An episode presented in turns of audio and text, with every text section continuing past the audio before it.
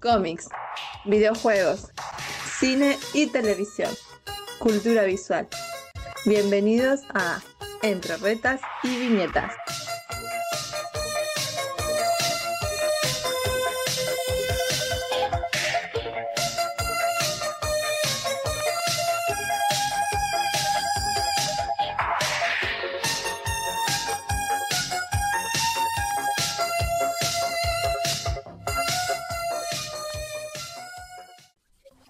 Saludos público inteligente y conocedor. ¿Qué tal gente? Bienvenidos al episodio número 5. Si no estoy loco y si mis cuentas me cuadran bien. Em, episodio número 5 entre retas y viñetas. No estoy solo, me acompaña como siempre. No, Hola, Cash, Ix, Cash, ¿cómo Cash? Cash. Te ando cambiando el nombre. Cambiando. Eh, ¿Cómo estamos, Hicks?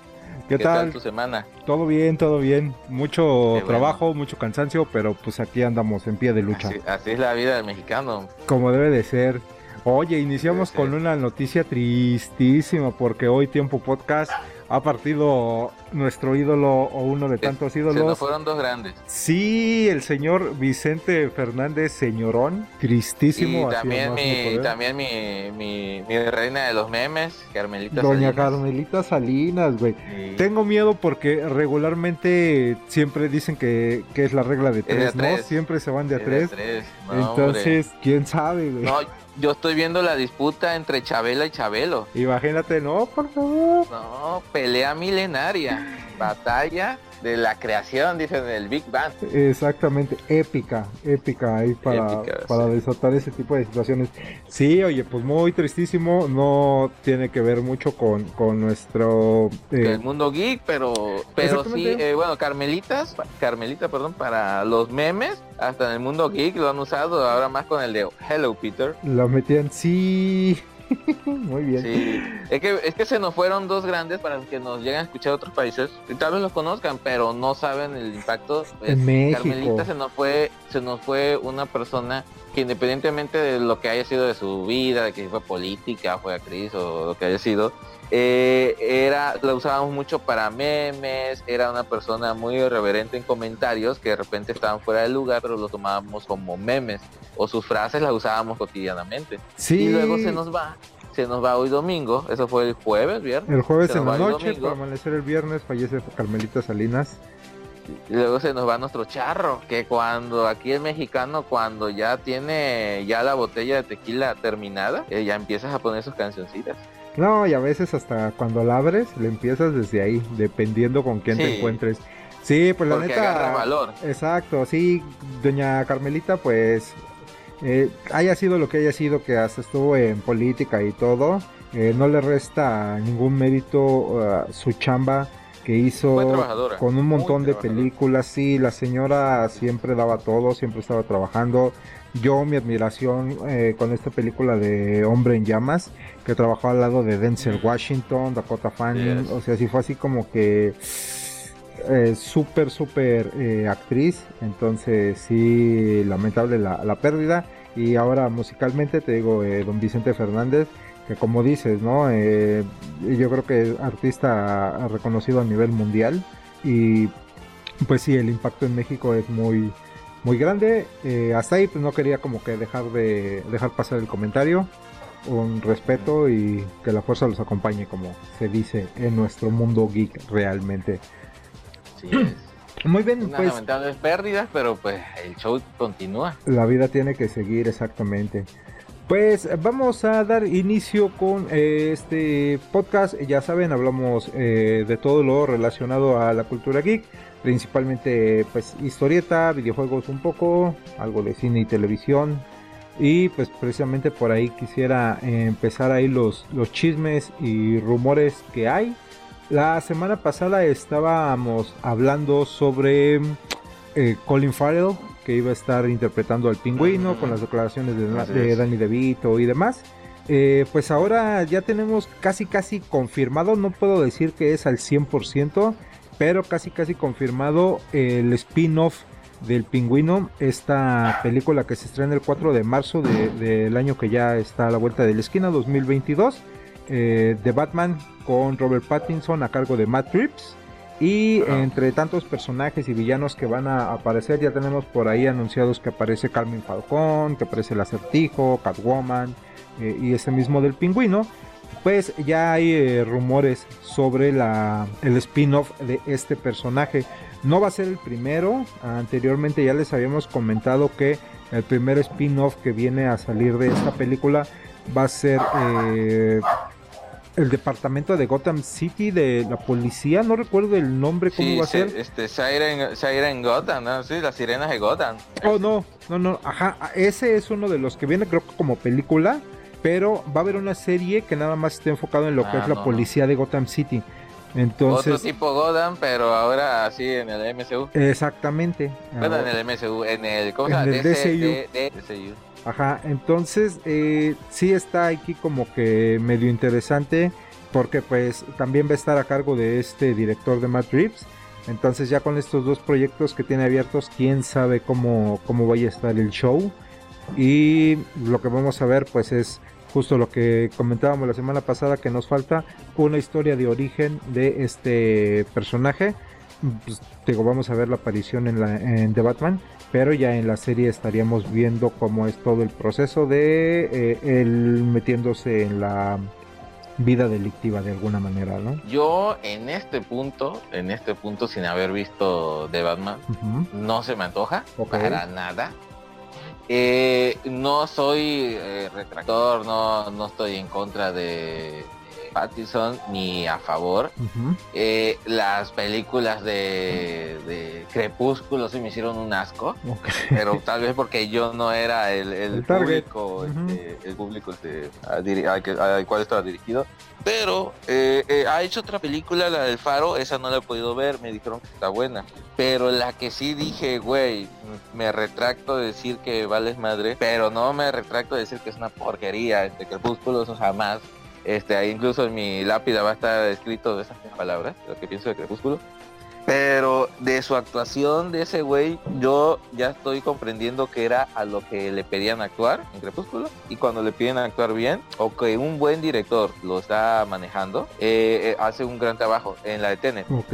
Christopher Nolan, ese güey yo siento que hace, hace, este, hace actuar hasta Yarixa Aparicio.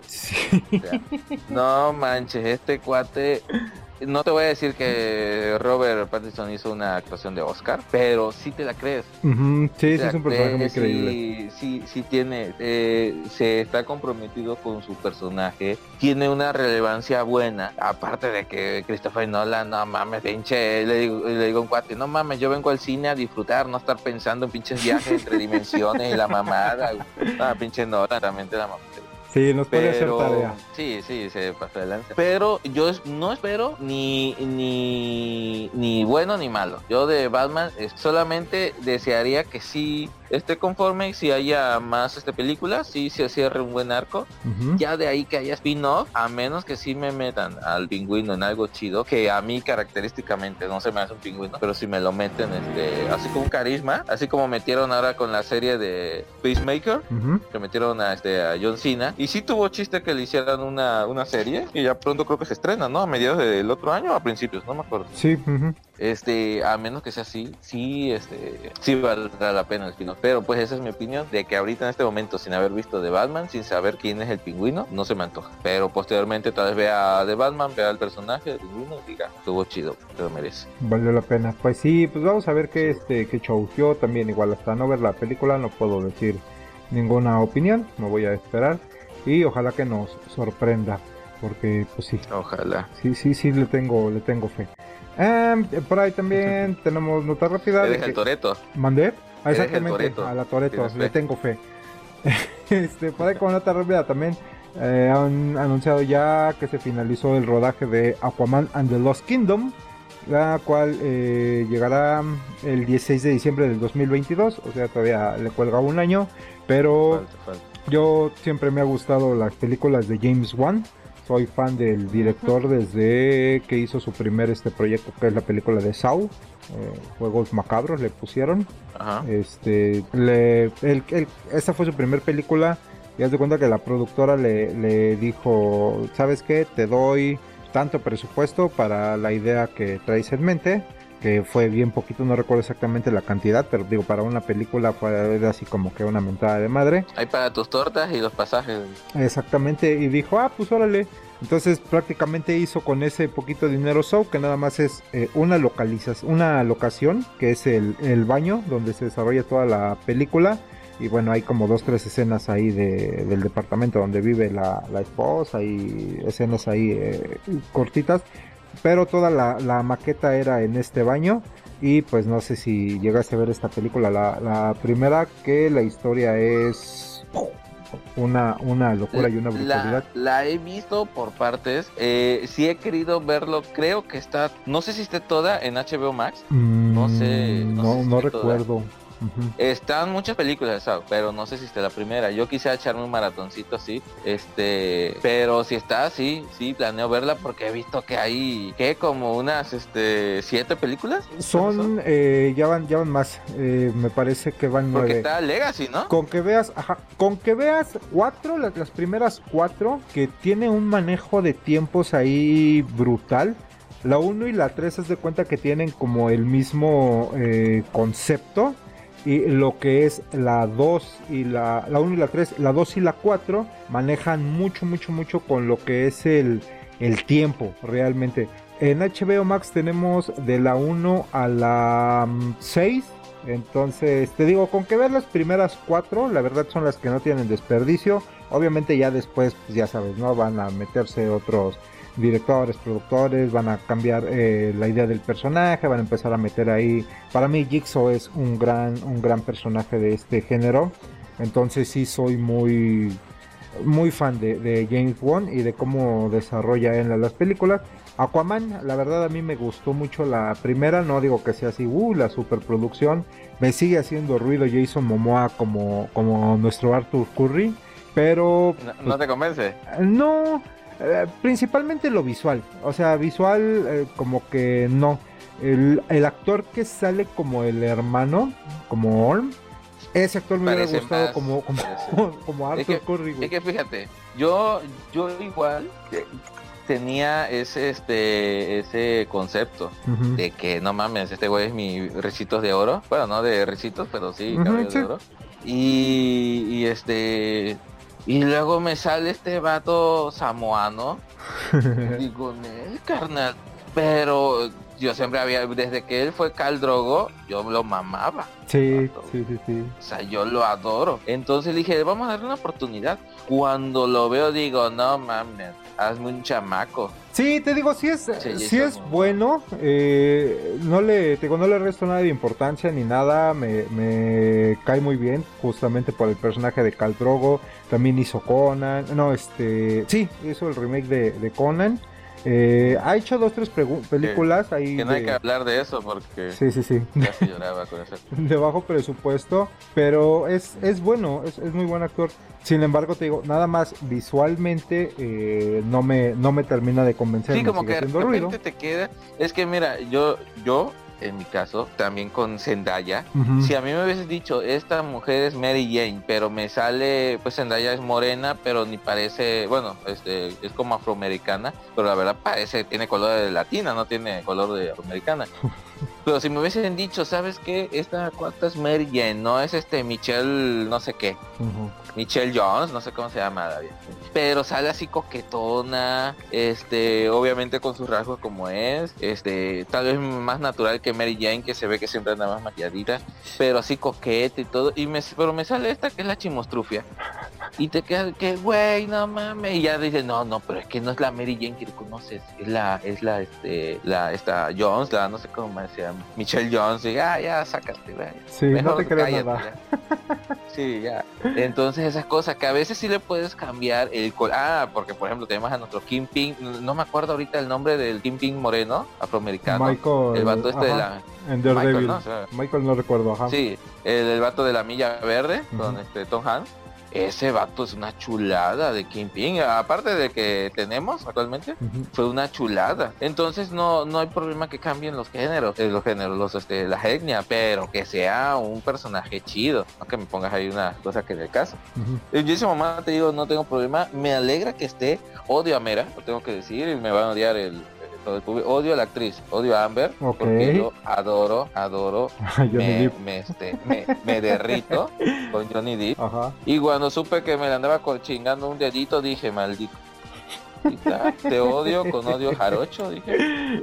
No, no me le haces eso a mi chiquito bombón, Johnny Depp. Y ahora eh, están hablando mucho de que, eh, entrando un poco del tema de animales fantásticos, este, y que no sé si tú lo has escuchado, de que quieren boicotear las películas. Por, Mm. por ese caso y porque de por sí están, dicen que están malas. A mí me encanta de que sea JK Rowling el que la esté haciendo, el guion. El gran problema que JK Rowling hace libros, entonces debería tener un asesor que le haga el, que le corrija el libreto, que lo coescriba, para que, porque hay temitas como que a veces no, no, no, no quedan muy cuajados Dentro del- de la película, a mi parecer, y, y he visto que muchos en la comunidad de, de Potterhead Ajá. este, lo, lo, este, lo, también lo, lo perciben así. Pero sí, cuando saca Johnny Depp, le digo, no manches, si de por sí en la primera película, como hablábamos en el capítulo anterior, fue este Colin Farrell, Colin Farrell, ¿no? Ajá. Y luego pues creen que no, que en verdad era otro actor y ya pues sale Johnny Depp. Y ahora me vas a salir que también cambió, bueno, pues este vato era el, este, el, este, ¿cómo se llamaba? El de mucha lucha, el Johnny de las mil máscaras, no sé cómo se llamaba. Ay, no, ni idea. no me No acuerdo. me acuerdo, pero de mucha lucha sacaba una máscara y otra y si- siempre sacaba una máscara de sus compañeros para meterlos en problemas. Ajá. Igual este, nada, se pasaron de lanza. Sí, Pero pues, sí, me alegra, me alegra de que salga la segunda. Sí, pues ahí va a estar el eh, show, a ver qué tal eh, está, pues con este tipo de, un poquito género terror dentro de nuestras películas de superhéroes. eh, que pues te James Wan creo que lo logra bastante bien. Le tengo bastante confianza también al dude. De películas animadas del mundo de DC, ya anunciaron que el 2022 arrancarán con Gatúbela como protagonista o Catwoman y una gran galería de personajes de este estilo oriental. Visualmente a mí me llama mucho la atención, se ve muy bonito. Les estaremos dejando unas imágenes en, eh, la página de Facebook entre retas y viñetas para que lo chequen. Eh, a mí no me desagrada, se ve, se ve muy coqueto, la verdad. El título de la película será Catwoman Haunted. Una película que va a tener a este personaje como el principal robando una joya de un valor que no se puede calcular. Pero todo va a salir mal y va a quedar eh, en medio para ser buscada por la Interpol, Batwoman y otros villanos que van a ir tras su cabeza. No va a aparecer tanto Batman en este, en este film, sino te digo, va a ser este mm, Batwoman. Entonces, pues interesante, ¿no? Poder femenino. Sí, ya sabes, ahorita estamos en la época que le están dando protagonismo a, a, la- a las damas, que merecido lo tienen, muy merecido lo tienen. Y este, y sí, y sí ha habido cómics de superheroínas eh, individuales, pues porque no películas. Y han pegado muchas, muchos, este, muchos cómics, muchas series, este, individuales de ellas. Este, siempre que les pongan mucho cariño, ya sea el, el escritor del cómic o el guionista de la película, eh, pues va a ser un éxito. Que haciendo un paréntesis en poder femenino, qué bueno que me metiste eso, este, mm, esa idea. No vayan a ver Resident Evil, no, mam, no. A mi Leon chiquito bebé ese Kennedy, tío, Ajá. mi, no, no todo, mi, mi todo. En primero me le cambian la etnia y yo dije, ah, Ok. pues vamos a ver cuántas veces no han cambiado la etnia de. Pero Leon ese Kennedy, eh, Kennedy es estereotipo americano. El vato es güero. y Los ojos no me acuerdo qué color son. Ujú. Verde, azul, sepa más qué son. Pero el vato bragando, con ende. eh, eh, no es muy así de que ande con chistes o llevándose con la gente. Me gusta mucho el personaje. Me encantó el actor que lo hizo en la de Mila Jokovic. Ok. Este, obviamente lo matan sin que nos demos cuenta y nomás dicen que, ah, eh, pues murió. Ah, bueno, sí, chido. Me mataste a Dawon y a este vato. Pero, y luego sale ahí y es estúpido. O sea, el vato que, ay, ay, ¿qué voy a hacer? Un torombolo. No mames. Y ahí nos vamos con eso. Y viene lo segundo, el poder femenino, mal aplicado. Todos son pendejos. Todos son. Sale del comisionado del, de- bueno, de jefe de la, comisionado de la jefatura de policía este es el, el agente Bullock de Godan, el compañero de, de, de- jefe Gordon, el comisionado Gordon, en la serie de Godan, que hacía de Bullock. Bullock creo que se llama, ¿no? Ajá. Bullock. Este, este ahora es el jefe, eh, bueno, ahora es el comisionado en esta película. Pero resulta que el vato es comisionado, pero es un gallina. Y cuando empieza todo sale huyendo, dice, ahora tú eres el encargado, le dice a Kennedy, y allá la estoy spoileando, la verdad es una cochinada, ni la vean.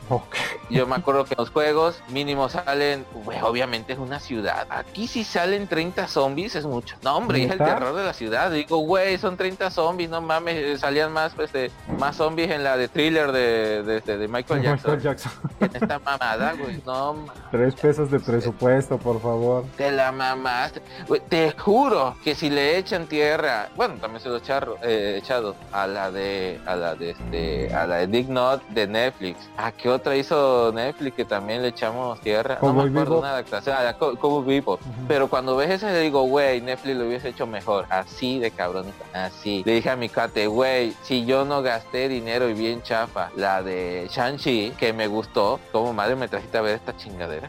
No, no, no, no. No, se pasaron de lance. Ah, bueno, luego viene que todos son trombolos, pero llega la Jill Valentine y llega la que también le cambiaron de etnia. Ahora es como latina, no sé qué onda. Y dije, ah, bueno, va a ser latina, pero, pero así, fogosita, como es Jill Valentine, poquito Ah, tampoco. Y mm. luego la badass. La badass que todos son pendejos, a todos todos pararle en, en, la cabeza, a Chris Redfield, que también Claire Redfield nunca dicen cómo aprende a robar carros, a conducir motos así en persecución, nada. Ella es como que se escapó y tuvo una vida muy mala, huyendo así. Aprendió en la respaldo del barrio. Y este es súper chingona, sabe manejar pistolas, este, escopetas, metralletas, todo. No toque que le dieran la bazuca y ya, la sabía manejarla bien. Se pasaron de lanza con el poder femenino. No, el pues, único que vale la pena, entre comillas, porque hasta eso le cambiaron su, peinadito sexy, fue a este a, a, este, a Wesker. Okay. Porque el actor es el vato de Umbrella Academy, el vato de este de número uno. Ok. Ah, Entonces el vato está no trabado. No mames, está esculpido por Zeus, el desgraciado. es músculo sobre músculo. Ah, maldito. Que Wesker no está musculoso. Wesker no está musculoso, pero me imagino que el vato hace, está bien formado por lo de su personaje, que le ponen su, su, traje como de mono, pero obviamente es un, ¿cómo se llaman? prostático. Ajá. No, prostético. Prostético, ay caray, prostético, ¿eh? este, prostético, pero aún así él tiene que estar musculoso, entonces me imagino que sus entrenadores van a ser muy chingones y los, los nutriólogos tienen un, físico muy chingón y pues para la película pues no lo iba a cambiar porque están grabando, la grabaron para el unisolo, este eh, su cuerpo no tiene nada que ver con, ah, este, con Wesker. Eh, al final ya usa sus lentes con una, con una excusa súper tonta. Y espero, tal vez, no, no espero, espero que no haya segunda parte. Espero que dejen crecer a la hija de, de Mila Jokovic y que sea la hija de Alice. porque no mames. Pues sí, ojalá, porque es historia muy interesante. Así como me lo cuentas, pues no, ni ganas me dan de, verla. No, carnal, la, neta no, no es por ser mala onda y del público ni para fomentar la piratería, pero muchachos, vean la, vean, vean la pirata. si la van a ver. No gasten, huyan, huyan. Y si, y si de plano quieren ahorrarse esa hora y media, no sé cuánto dura, no la vean. Vean, yo creo que en la Rosa de Guadalupe aprendes más no. cosas que que no te eduque la Rosa de Guadalupe. Así, así, así de nefasta está. No, sí fue pero pues disculpen por haberme metido en ese, pero es que lo tenía que escupir, ayer la fui a ver y justo le dije a mi cuate, mañana grabo un programa, programa y en la primera oportunidad que me dé aquí mi, mi patroncito X, voy a yo voy a me voy a descoser. Pues ahí está la recomendación, ya saben que siempre les recomendamos cosas buenas y cosas malas para que no vean, ya también he tenido que, que cuando me ha tocado ver alguna porquería y digo, nada, la neta les ahorro los tres pesos que se iban a ir a gastar, guárdenselos y, y ya. No, pues qué bueno lo más sabroso fue fue las palomitas, Takis y Nacho. Fue lo y, mejor. Eh, los puros nachos, los nachos con, con el queso, eso fue lo, lo, sabrosito. Y el refresquito, que es una coquita, jamás falta. Pero de ahí, ne, había más plática entre mi cuate y yo que lo que estábamos viendo. No manches, qué tristísimo, ¿no? Pues pasemos a la siguiente nota para quitarnos este mal sabor de boca. Mal sabor de boca. Oye, recién eh, se estrenaron, se, ajá, se dieron los Game Awards 2021 y como seguimos todavía con el mundo de DC, anuncian por primera vez algo muy inesperado. Es el primer adelanto de Wonder Woman, un videojuego que vamos a tener por fin de la Mujer Maravilla. Y revelaron algunos detalles. Eh, el teaser eh, lanzado en esta entrega de premios solamente se ve el diseño de Diana con un look obviamente muy al estilo del DCEU por la actriz Gal Gadot y está la gente de Monolith como desarrolladores de este videojuego. Lo que sabemos es que va a ser un juego single player, un solo jugador, mundo abierto y una historia completamente original sin enfocarse a algo contado en los cómics, o sea, lo van a como que separar un poquito y Diana estará luchando para unir a las Amazonas con la humanidad. Entonces, no sé, güey. ¿Será que va a ser en el mismo universo de, las de Escuadrón Suicida y las de Arca? Mm, Quién sabe, güey, si lo, si lo vayan a, meter o a unir. Pero se me antoja complicado, ¿eh? Aunque no estaría nada mal y sería muy ad hoc. También ya ves que salió el trailer de esta de Suicide Squad Kills de Justice League. Entonces, no sé, todavía no tenemos ese, ese dato. Ojalá que sí. Sí, no, no había escuchado la noticia, como te estoy comentando, se me antojaría algo así, de, de, este, que sea el mismo universo para que compitan directamente con este, el Game, Games Universe de, Marvel. Este, pero sí, sí es con el, que en el aspecto de Gal Gadot, que también lo comentaba el capítulo anterior, este, si este, yo era un retractor de ella, que nada, que su cuerpo, que ya cuando la vi dije, ah, ah, ah, la verdad es muy guapísima ella, muy guapísima. Y, y, actualmente yo se la creo. En la segunda de, Wonder Woman no me latió tanto, la vi en, en HBO Max. Este, pero pues estaría bien, o sea, si es para pasar rato, si no, no es un juego larguísimo, eh, sí me gustaría jugarlo, sí, sí, le daría una oportunidad. Ok, sí, pues todavía te digo, no tenemos ninguna fecha en concreto, sabemos que está para 2022, pero no hay, no hay nada, nada todavía eh, concreto. Eh, vamos a pasar un poco a lo que es Marvel. Por ahí en Marvel, ¿qué noticias traíamos? Ah, no, traigo una de cómics. Skybound eh, podría adquirir lo que son Transformers y G.I. Joe las licencias. Las licencias de estos dos títulos ahorita pertenecen a um, IDW, pero posiblemente eh, Skybound logre comprarlos. Skybound es una editorial creada por Robert Kirkman en 2010. Robert Kirkman, creador de The Walking Dead, de Invincible y algunos otros títulos más.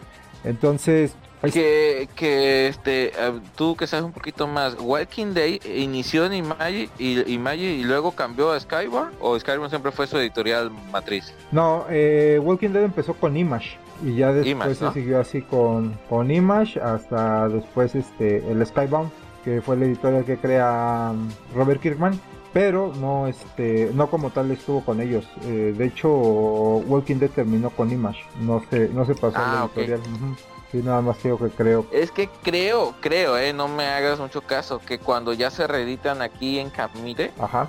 sí traen los, sí traen el sello de Sky. Ok. Sí, me parece que sí, tal vez eh, para la, edición mensual, bueno, la, la serie, este, la serie este, consecutiva, no sé cómo, cómo manejan las definiciones, este, normal, la terminó de, de, imprimir y, este, Image. Uh Image. Image, ¿no? Image. Ajá.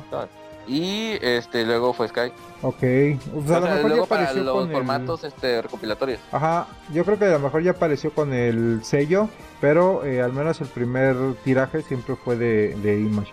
O igual ya estoy equivocado, por ahí déjenme en los comentarios si estoy tonto y estoy diciendo cosas que no son. Pero por el momento, pues, eh, te digo, está la noticia de que Skybound es el que quiere las licencias.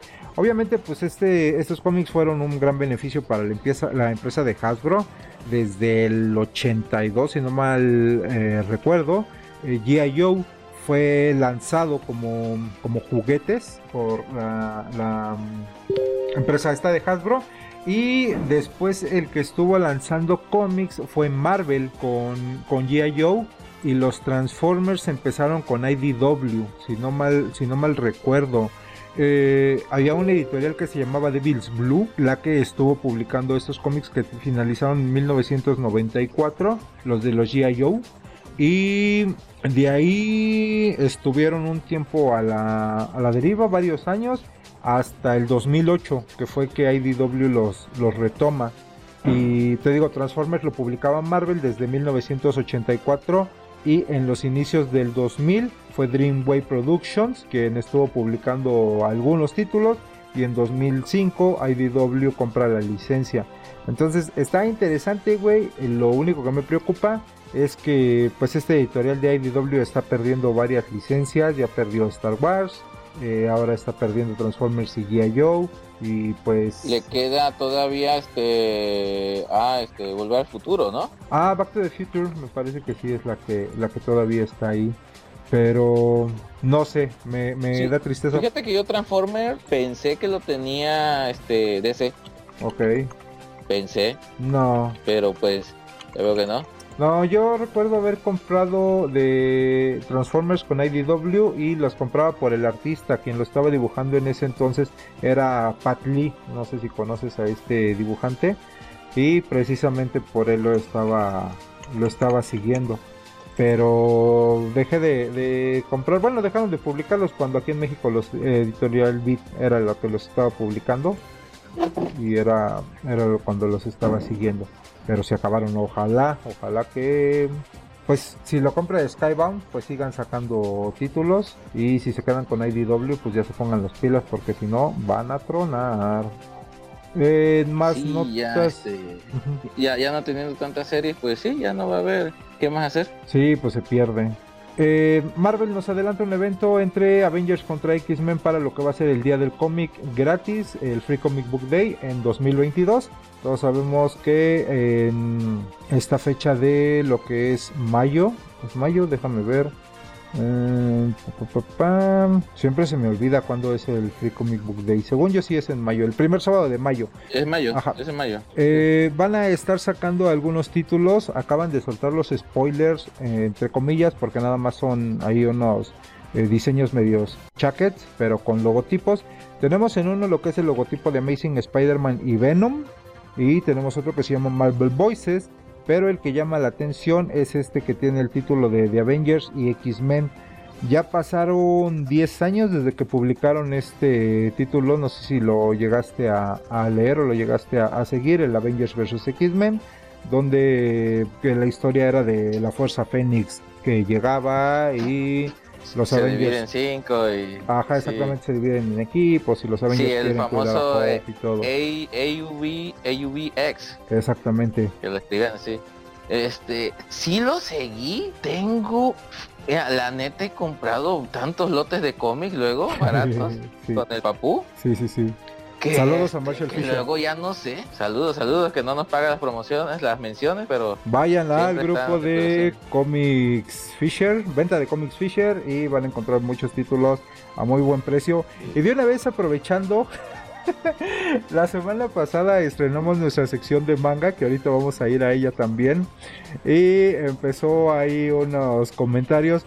Yo conocí a, este eh, joven Damián que nos está um, colaborando en la sección de manga. Lo conocí por un em, podcast que es el CC Podcast. Su grupo en Facebook me parece que se llama Comentemos Cómics Cabrones, algo así. Eh, por accidente una vez pendejeando ahí en el, en el Google este, Podcast, ya se me habían acabado mis podcasts, dije, ay, ¿qué escucho? ¿Qué escucho? No tenía nada que oír puse ahí algo de cómics, eh, apareció ahí el CC Podcast. Dije, a ver, lo voy a, lo voy a escuchar a ver de qué hablan. Son unos vatos de México. Me dio mucha curiosidad que uno de ellos menciona que tienen un patrocinador de acá de Cuernavaca.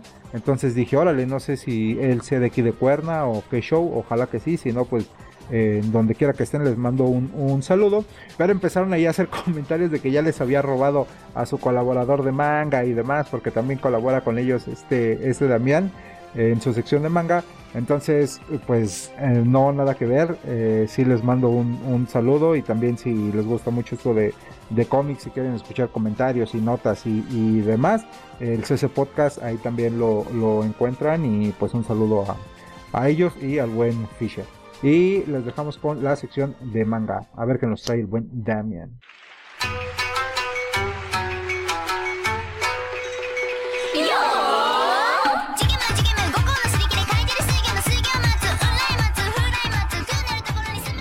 ¿Qué tal Nakamas? Yo soy Damián y ustedes sean bienvenidos a la sección de manga. Comencemos con Otaku 101. La vez pasada les había contado acerca de los principales y más conocidos géneros del manga, en los cuales se clasifica el manga dependiendo del sector del público al cual va dirigido. Como les había dicho, el manga erótico o hentai es todo un mundo aparte. Y hoy les voy a hablar acerca de las dos principales ramas, ya que más adelante vamos a ver dos títulos de estos géneros, el yaoi y el yuri, que son para ponerlos en términos más simples y generalizados, el manga de gays y el manga de lesbianas. Sí, si hay algunos entre ustedes que ya conozcan todos los géneros, desde el capítulo pasado me habrán estado reclamando que no, no es así. Y la verdad es que no, exactamente no son así las cosas, pero es un poco más como se le conoce de este lado del charco. Así que, si quieren, después lo vemos a más a profundidad, pero por lo pronto y para dejar las cosas simples, ya hoy es el manga gay y Yuri el manga de lesbianas. Aunque si quieren que de una vez entremos en precisiones, estos son creados por y para mujeres, del público femenino, ya que el manga de homosexuales creado por y para varones tiene otro nombre. Sí, es un poco sorprendente, pero verán que un poco este tipo de manga se basa más en las relaciones afectivas, aunque eso sí, los besos, las caricias y las escenas sexuales tienen una gran importancia. De hecho, se les podría clasificar incluso como grados. Los BL o Boys Love son los que contienen en sí las relaciones románticas, el yaoi ya incluiría un poco de toqueteos. Y el shonenai, pues bueno, ya es un poco más explícito sin pasar al hentai. Del mismo modo, dentro del yuri tenemos el girls love, el yuri y el shohoai. Aunque, como les digo, es un poco más como lo conocemos de este lado, ya que en Japón, si bien tienen estos mismos términos, aplican a otro tipo de situaciones. Pero así es en general como lo maneja la fanaticada de este lado. Ese es el punto número uno. Vamos a pasar al punto número dos y déjenme presentarles otra cosa dentro del universo otaku, las light novels. Hasta ahora el mejor equivalente que he podido encontrar para light novel en la literatura occidental son las novelas de aeropuerto. Esas novelas con títulos atrayentes, una foto en la portada que simplemente no tienen una gran trama, son muy clichés y que antes se compraban justamente en el aeropuerto o en la terminal de autobuses para ser consumidos durante el viaje. Es decir, un simple entretenimiento que no va a dejar mucho en tu vida, pero que va a cumplir. Aquí también teníamos grandes ejemplos. Si hablamos de novelas, novelas, es decir, no tienen dibujos, nos referimos a exclusivamente literatura. Grandes ejemplos de esto, además de las novelas de aeropuerto, eran los de Corín Tellado, novelas románticas escritas por justamente Corín Tellado que aparecían publicadas por capítulos en revistas para mujeres y después compiladas en tomos. De esto surgieron colecciones como Bianca, Julia, Jazmín, que tuvieron sus propias autoras y autores con novelas románticas por lo general. Del lado de los hombres teníamos Las Estefanías, una serie que casi siempre eran novelas del viejo oeste que te contaban toda una aventura en menos de 100 páginas con un formato super pocket. El caso de las light novels japonesas nos traen literatura que es muy sencilla de entender, es decir, utilizan el alfabeto más sencillo con los términos más simples, para que te la leas por lo general rápido y de una sola sentada. También aquí fueron publicadas en revistas por capítulos, te las podías encontrar en los aeropuertos y actualmente son publicadas también por capítulos en el internet e incluso te las mandan por mensaje al celular. O como ya conocemos en las aplicaciones de, de literatura. Como ya podrán suponer, hay de todos los géneros y uno de los favoritos es los que atañen a la comunidad otaku. Novelas de fantasía con historias muy parecidas a lo que podemos encontrar en los videojuegos como RPGs, Pokémon, novelas románticas y ya más para acá personajes de videojuegos, aventuras e incluso adaptaciones y spin-offs de las series más populares, como por ejemplo Naruto o Jujutsu Kaisen. Hasta cosas un poco más extrañas y por supuesto la novela erótica. Aquí en México ya han sido publicadas varias, una novela de Death Note, las han sido comenzadas las novelas de Sword Art Online, Overlord y por parte de Kamite, soy una araña y qué.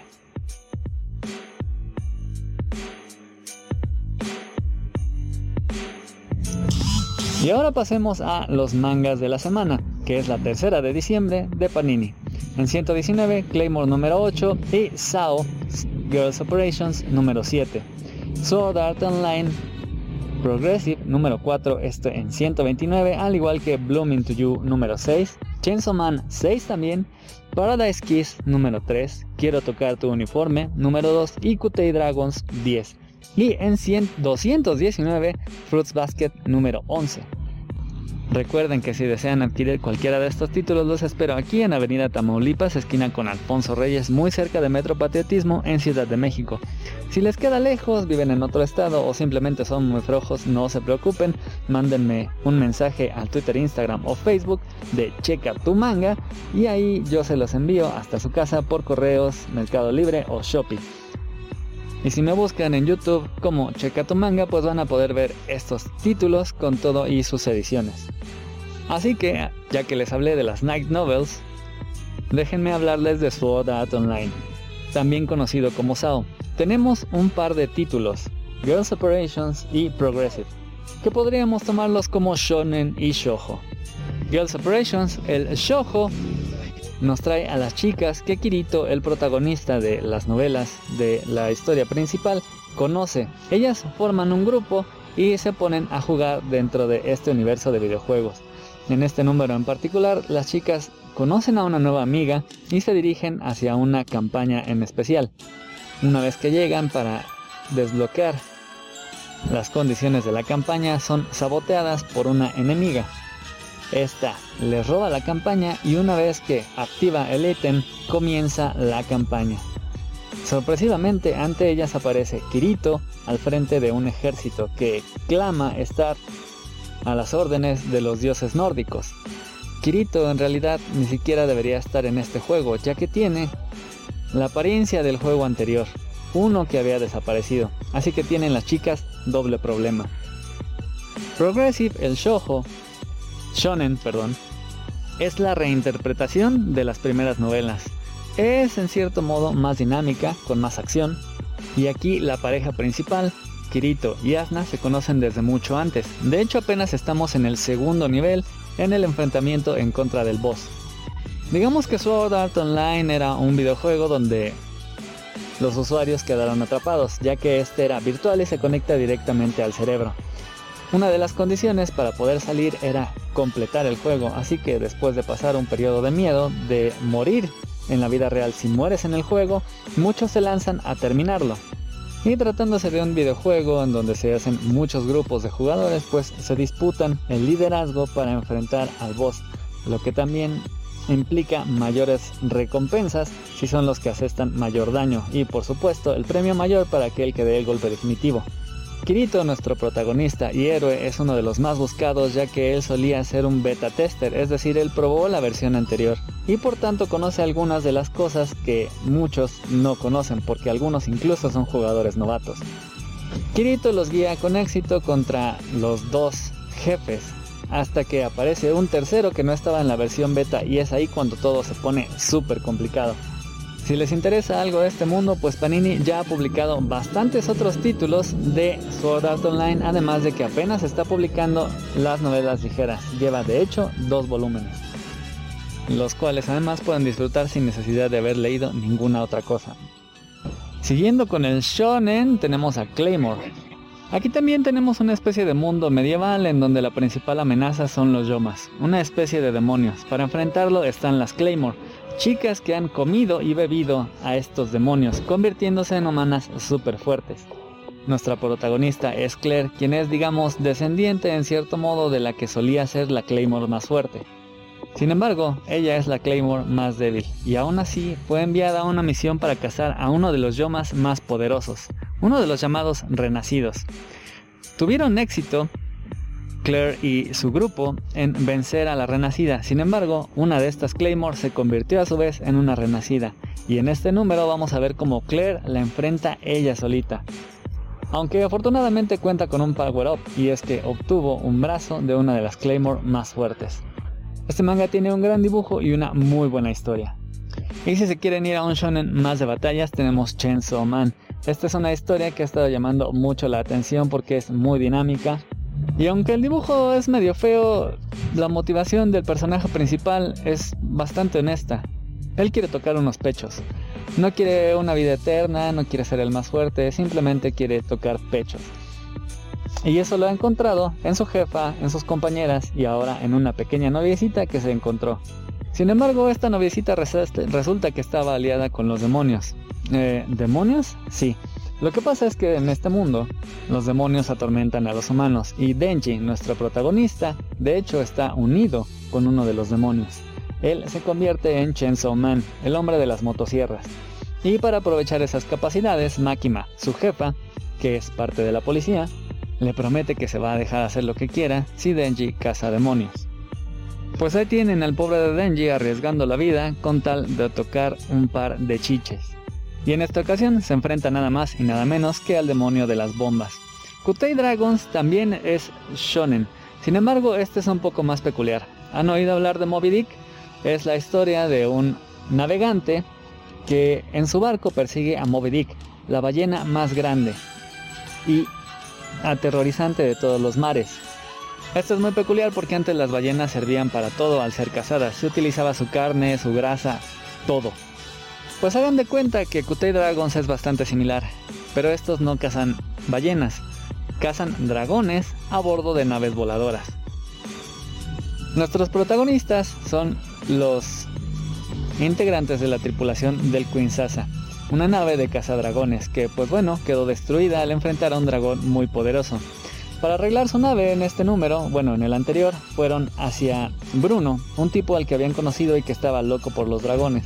Bruno es un tipo rico y parte de la nobleza de un pueblo que, oh, sorpresa, se dedica a la reconstrucción y a la planeación de naves. Así que cayeron en blandito. De hecho, la tripulación del Queen Sasa le ayudó a Bruno a solucionar un problema que tenía con los dragones.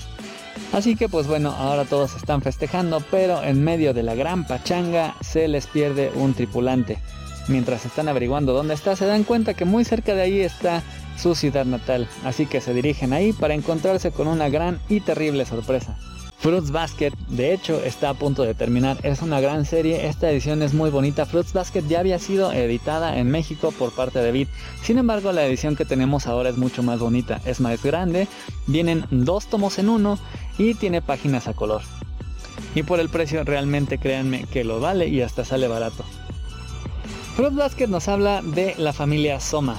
Ellos tienen la maldición de el zodíaco chino.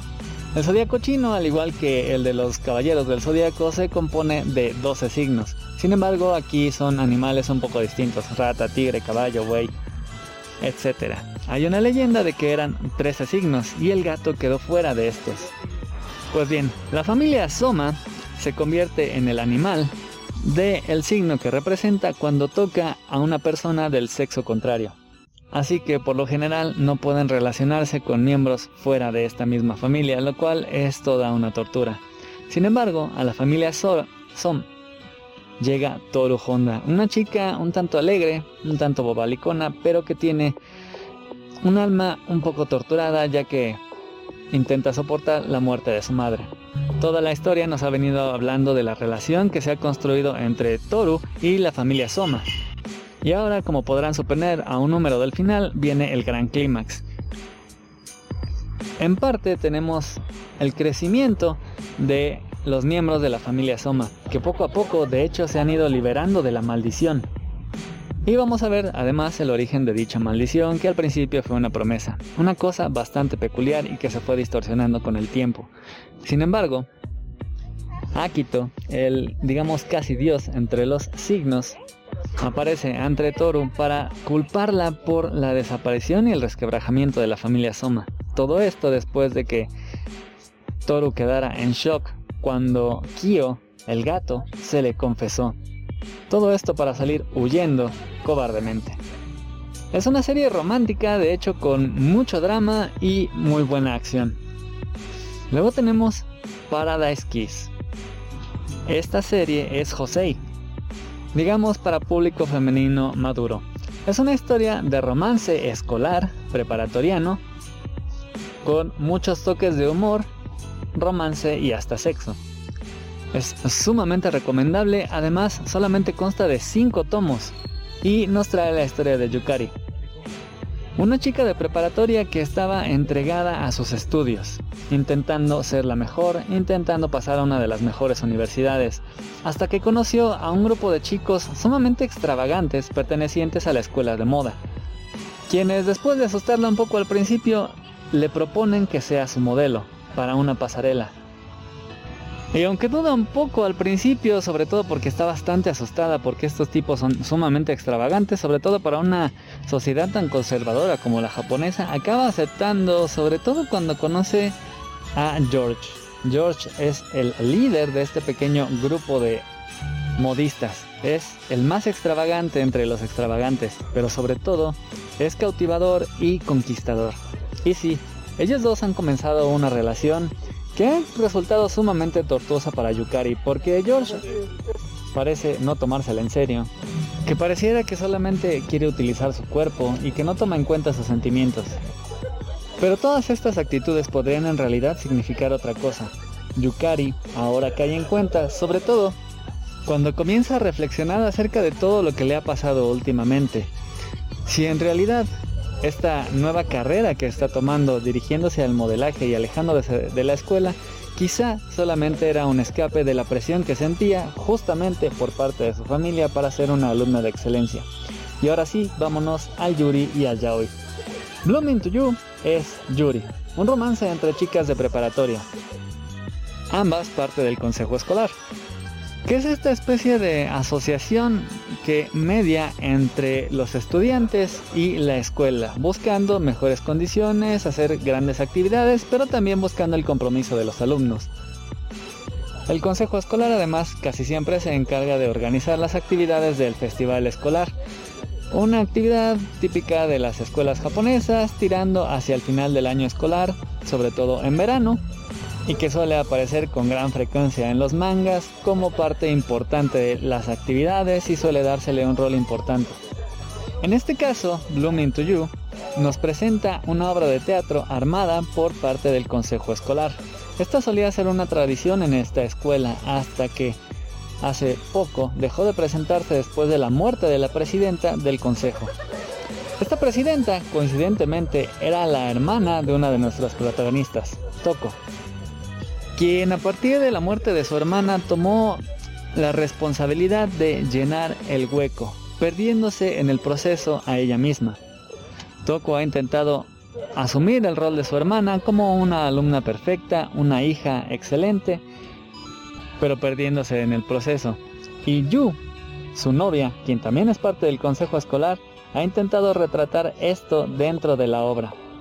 Así que vamos a ver una representación muy reflexiva que va a tornarse en cambios para nuestras protagonistas. Sobre todo porque esta relación se dio un poco porque Toko presionó a Yu para que accediera a ser su novia ante las miradas escondidas de todos los demás. Sin embargo, con la convivencia, Yu poco a poco se ha ido enamorando y ahora que está dispuesta a admitirlo, quizá las cosas no son como ella se espera. Y por el otro lado tenemos el yaoi, el romance homosexual entre dos chicos también de preparatoria de una escuela de puros hombres. Quiero tocar tu uniforme se acaba en este segundo tomo. Es una serie súper corta. Esta, a diferencia de otras series de romance, debido a que es además muy corta, es sumamente directa, va al grano y tiene todo lo que, mundo, lo que todo el mundo espera ver en una serie de romance. Que la pareja se haga, que se besen y hasta que acaben en la cama. Cosa que en la mayoría de las series de romance, por hacerla de emoción, tarda mucho y tenemos un montón de tomos eh, francamente desperdiciados. Aquí son solo dos, así que van directo al grano. De hecho, Nimi y Sawane, la parejita principal, casi casi nos dan los primeros cuadros ya toqueteándose. Y es que Nimi le propone a Sawane que ya que están en una prepa de puros hombres y ya que no hay chicas, pues porque no se dan calor entre ellos. Poco después y casi al final del tomo, la pareja pasa de ser de amigos con derechos a novios cuando Sawane decide confesar sus sentimientos. Y ahora, en este segundo tomo, la pareja se consolida aún más. De hecho, pasan de segundo a tercer año y además se convierten en presidente y vicepresidente del Consejo Estudiantil. Sí, ellos también están en este rol. Y una de las cosas relevantes que sucede es que entre los chicos de primer año llega uno que se declara homosexual. Y esto le atrae las burlas y el bullying de sus compañeros.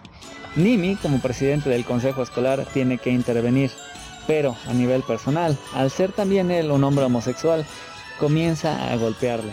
Y cuando le ofrece su ayuda a este estudiante nuevo, él la rechaza.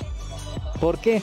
Porque Nimi también le dice que es homosexual, pero como no ha salido del closet, este alumno nuevo le dice que desde ese lado no puede ayudarle. Así que mientras Nimi va asimilando esta parte y consolida su relación al mismo tiempo que se arma un triángulo amoroso, nos deja una importante reflexión acerca de que no debemos discriminar a los demás. Y aunque aquí en particular es por la orientación sexual, no debemos discriminar pues tampoco por raza, género, etnia, nacionalidad, nivel socioeconómico. Tal vez solamente haya que discriminar a los intolerantes que discriminan. Pues esos fueron todos los tomos por ahora. Gracias por escuchar. Nos vemos la siguiente semana y si quieren checar las ediciones, las sobrecubiertas y cuáles de estos tomos traen calendario, los espero en Checa tu manga. Ok, excelentes recomendaciones. Si tengo ganas de leer un par de estas historias que nos estaba comentando. Ya cuando las lea, te voy a decir para que platiquemos o nuestro público también se nos integre y nos diga cuáles son sus opiniones. Ahora sí, después de este comercialote, publicidad y anuncio, nos estabas diciendo que leíste el Avengers vs. X-Men. Sí, lo, leí en su tiempo en digital, este, por medios externos. Creo que sí lo tengo en físico, me parece. Este, solamente tenía anteriormente el número 0 que es donde muestran a esta a Hope y que pues que viene por ella el Fénix. Este, luego sí que dividen, luego que matan a, Charles Javier y hace su desmadrito ahí.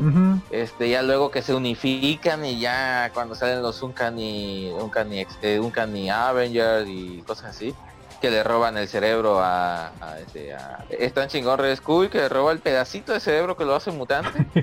Ajá. y ya se vuelve él este psíquico. Ah, la madre, así funcionan los, poderes cabrón malditas se drogas. al de héroes cuando Sylar se comía el pedazo de cerebro decía ¿no? sí, sí sí. Bueno ya luego salieron no sé si viste la serie de héroes. Sí sí vi la primera temporada nada más. Que, al principio yo yo sí entendía que Sylar este abría el cerebro y se comía el pedazo de cerebro. Ah y ya, lo tengo bien este, olvidado.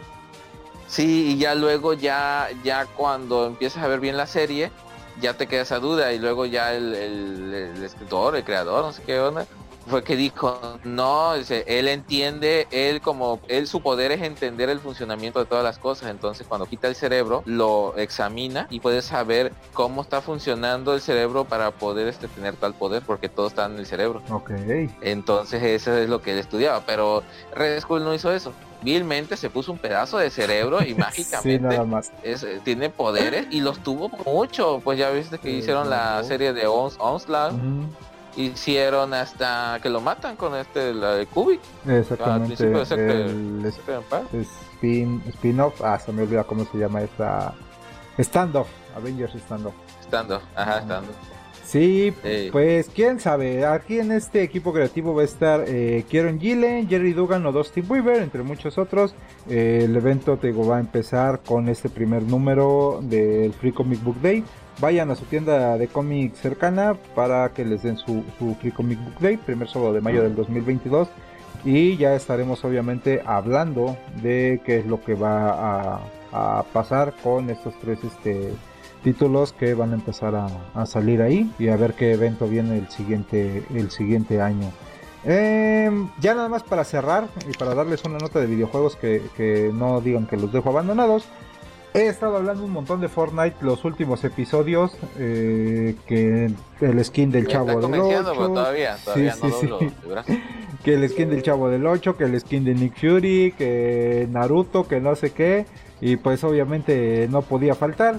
Eh, hay un rumor, porque esto tampoco está confirmado, gracias a ya sabes, algún tuitero que le andaba buscando chichis a las hormigas, que hay una referencia a Dragon Ball en una de las ubicaciones del capítulo 3 se parece mucho a Kame House te digo después de que hace unas semanas estrenan a Naruto pues obviamente más animes van a estar llegando a este juego y no dudo que, que, que Dragon Ball esté dentro de este capítulo 3 de Fortnite quién sabe qué tal vaya a estar. También estaban diciendo que Neo Trinity de, y, Trinity de Matrix Resurrection eh, se iban a incluir, pero tampoco hay nada oficial. Así que, pues nada, hasta ahí la, la situación de Fortnite y Dragon Ball. Pues esperemos que sí lleguen nuevas este nuevas referencias, nuevos este skins para los que gustan de ese juego. Digo, yo todavía no lo no me han convencido, no me han hablado tan bonito al oído. Ajá. Pero sí tengo que aceptar que los skins son muy chidos.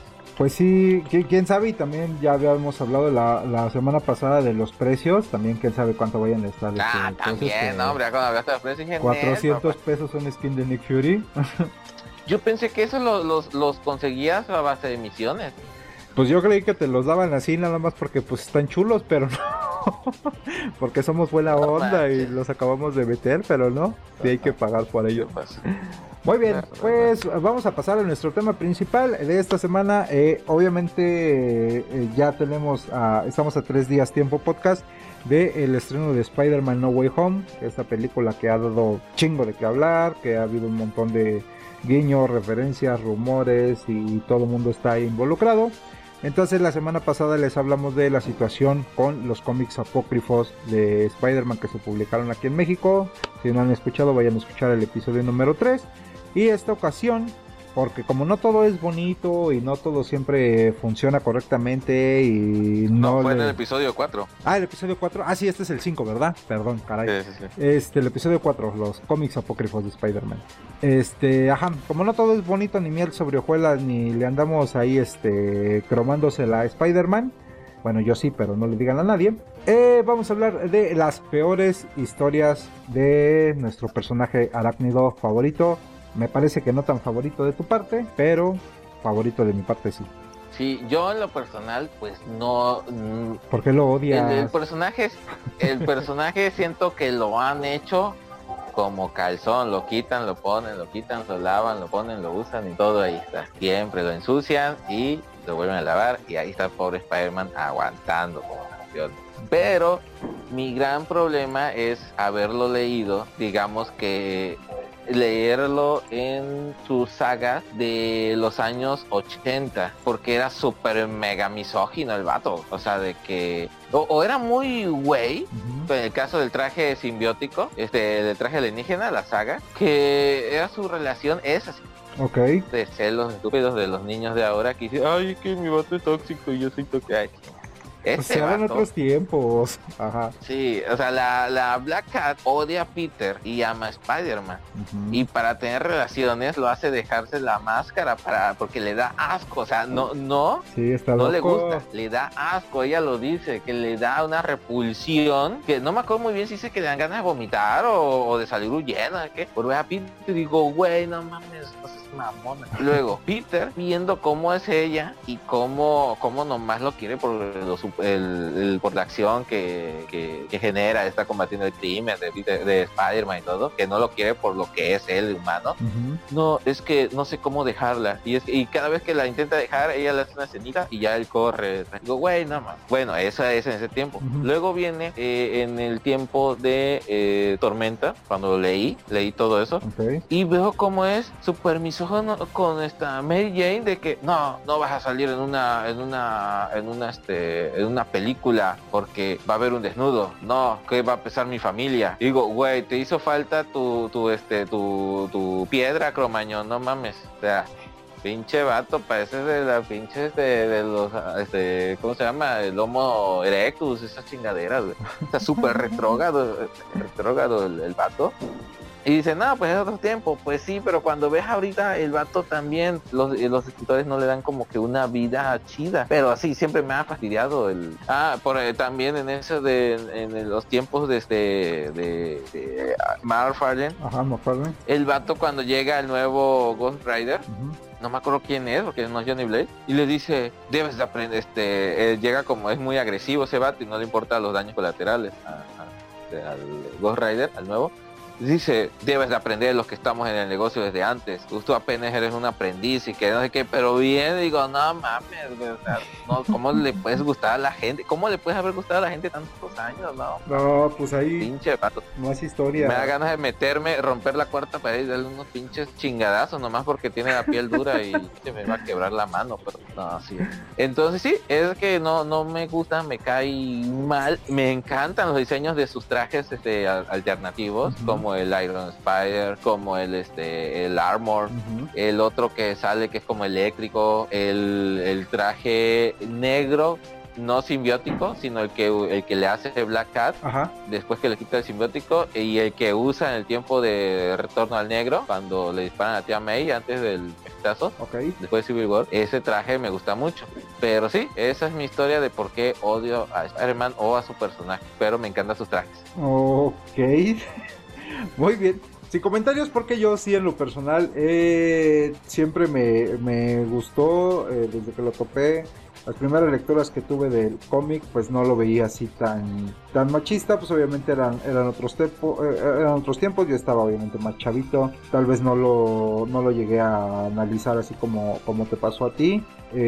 Siempre se me ha un personaje muy, muy firme y obviamente pues es como estaba escrito el hecho de que él te digo tuviera fuera el superhéroe juvenil tenía problemas con la novia problemas en el trabajo problemas en todos lados eh, entonces lo hacía como que más humanizado de alguna manera dentro de- del mismo contexto y pues para mí siempre fue así como que a pesar de todo el desmadre y toda la situación siempre se ha mantenido firme porque la única vez que la cago perdió a su tío entonces no sé. Eh, pero pues reconozco que sí te puedes poner a, a analizarlo y encontrarle sus, sus detalles y defectos.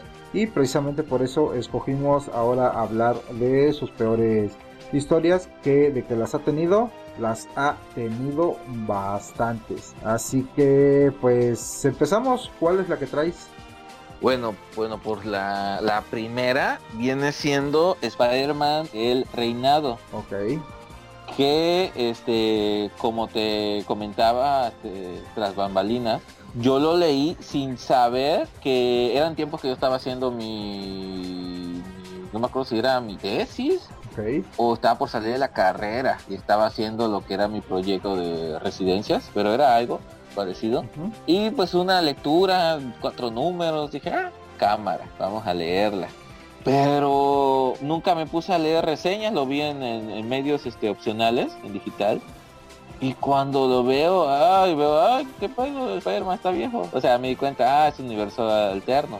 Pero tiene una sarta de incoherencias que... No incoherencias, como que de repente es, para ponerla en contexto a los que no lo han leído, es un cómic que habla 30 años en el futuro, donde Spider-Man es viudo, donde eh, eh, llegó un presidente, el presidente Wal- Walter, Waller, Waller me parece que es. Déjame checar nomás el nombre del presidente. Se llama Waters, sí, es el Waller. Ok.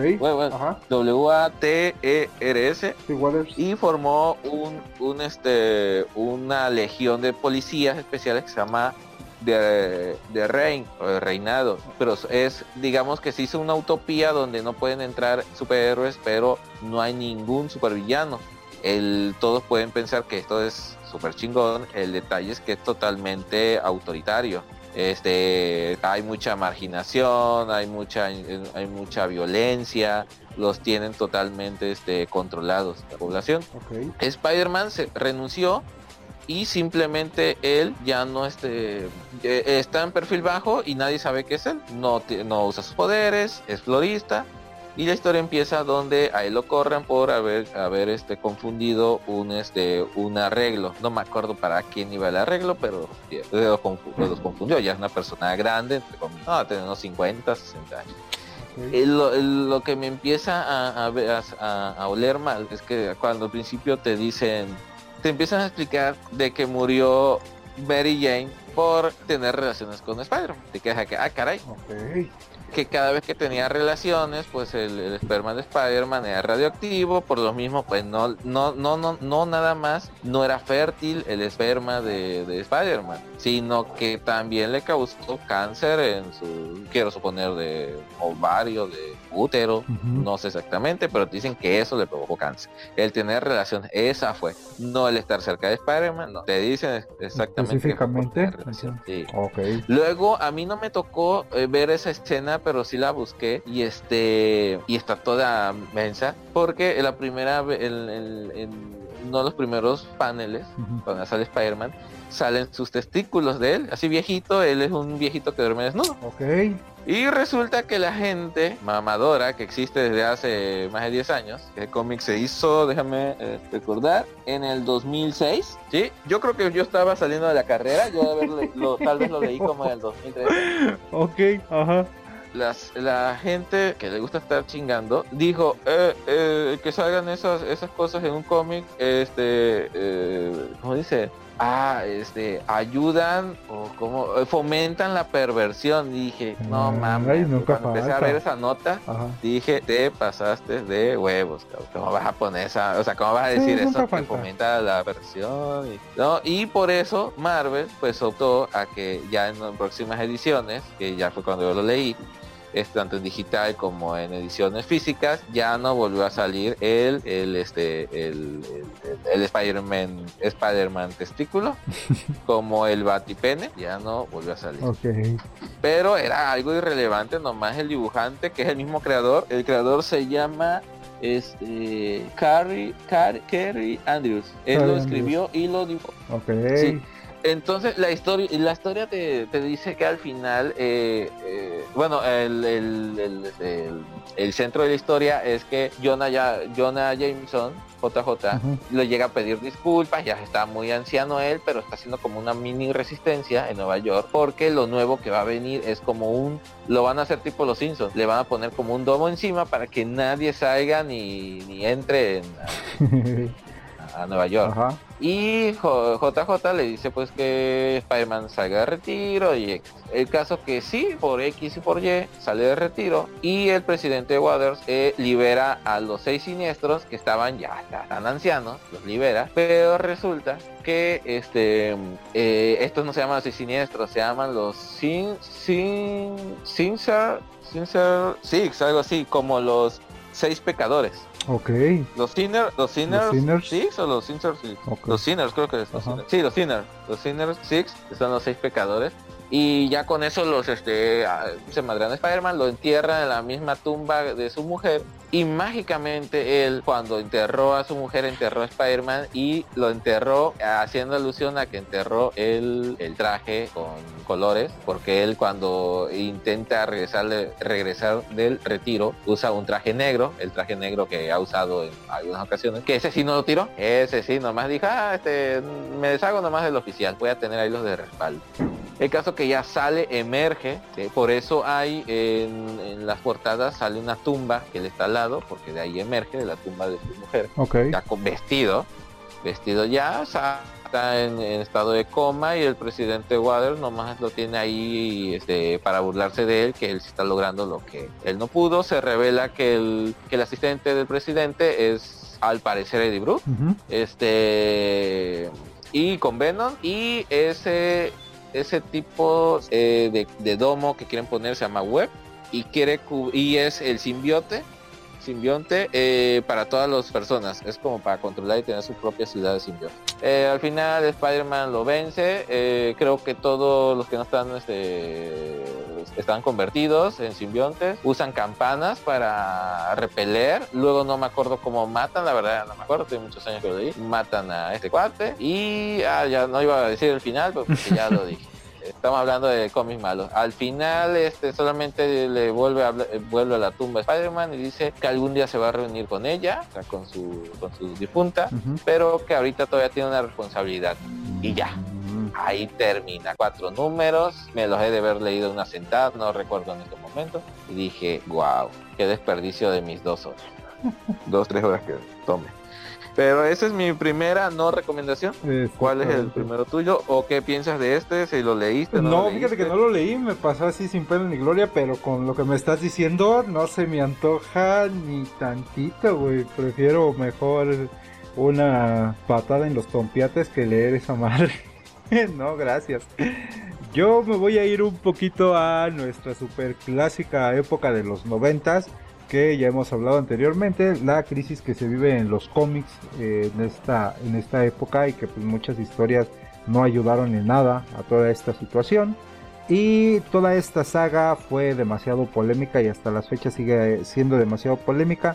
He escuchado a muy poquita banda, muy poquita banda que me ha dicho, güey, pues no es tan mala como, como eh, la pintan. Si analizas esto y esto y esto, pues tal vez puedes encontrar puntos y, y bla, bla, bla. Yo la verdad es que no. Eh, les estoy hablando de ni más ni menos que la saga del clon. Es una trama que ya se había manejado anteriormente por ahí de los 70s, la cual no era necesario que, se reviviera eh, o que se trajera, vamos a decir, época reciente, obviamente hablando de los 90s, donde pues eh, hay un regreso ahí del clon de Spider-Man que ya, te digo, lo habíamos dado por muerto en los 70s, pero pues a alguien se le ocurrió eh, revivirlo. No tengo mucho que decir, güey. Te digo que allá en los noventas habían cosas muy buenas. Por ejemplo, teníamos Marvels ya, o otra polémica como lo era la era de Apocalipsis. Pero en lo personal, esta sí no, no tenía mucho nada que ver. Este eh, clon actuaba rápidamente como justiciero, mientras Peter tenía que lidiar con una crisis en el, matrimonio. A mitad de la saga descubrimos que el clon, el cual lo, habíamos conocido como Ben Riley, en realidad era el verdadero y Spider es el que era, bueno, el Spider-Man que conocemos a Peter Parker es el que era el clon. Entonces eran así como que, ah, chingar durante 20 años eh, me has estado diciendo que lo que he estado leyendo es nada más el, el clon o, cómo. Eh, así al, final para ir, eh, eh, cuando quisieron terminar la historia, se supone que el doble se iba de Nueva York con, con MJ, con, Mary Jane, y dejaba el traje en manos del hermano. Obviamente hubo quejas por parte de, los lectores y Marvel dijo, ¿saben qué? Pues si tienen, tienen razón, no puedo hacer este hacer esto, terminan reculando todo y revivían a Norman Osborn, quien también estaba ahí este, envuelto en la historia. Y viene una época un poco tumultuosa y plagada de cambios que no sirvieron para nada. Entonces, la verdad no es una historia que yo les, les recomiende para leer porque Sí, la verdad que está muy carente de sentido. Te digo, para empezar, el hecho de que te digan, no, pues sabes que tenemos un clon que es Ben Riley, pero resulta que Ben Riley es el original y el Peter Parker que has leído es el que es el clon. Pues era así como que, pues no, güey, o sea, para empezar desde ese punto, no, no me sirve. Entonces, junto con esto empiezan a sacar un chingo de Spider-Man, porque ya sabes que siempre han aprovechado cualquier evento para darle vuelo a la, a la hilacha. Entonces, tenemos un cómic de los 90 donde teníamos como a 4 o 5 Spider-Man, uno más feo que el otro, con un argumento muy enrevesado e inútil. Y pues ese es el resumen, güey, del clon de Spider-Man. No tengo nada bueno que decir, ni el dibujo, ni la historia, ni la trama, ni, ni nada. ¿Tú la leíste? Es una historia extremadamente larga que yo la he tocado, ojeado o leído muy apenas en los cómics que este, remataban este hasta hace como 10 años. Me imagino que era, no, no sé si es más, no sé qué, qué, grupo era que te lo vendía en bolsitas de a 10 pesos con dos cómics de la época de, de Novaro, yo creo que era. No, no era no, no, no, no, no, no era Novaro. No me acuerdo qué, qué, editorial era. No sé si era mero Marvel. Creo que era la de Marvel de México. La primera que este, estuvo. puede ser, porque sí, la otra sería Novaro. Sí, sí, no creo. Fue porque era, eran cómics como de los 90. Porque mi cómic más viejo estuve checando y mi cómic más viejo es del 90 y... Ah, no miento, creo que tengo uno como del 80 y tanto. Ok. es una edición como de, de España, tío. Pero así de esas que sin pena ni gloria, tampoco voy a decir como el Hunter que es una de 10 mil varos o de 20 mil, Ujú. pero es uno ahí que tengo. Pero este sí es como de una impresión de los 90, debió haber sido cuando eran los Flickbook. Ok. Se me hace que de ese Uh, tiempo era.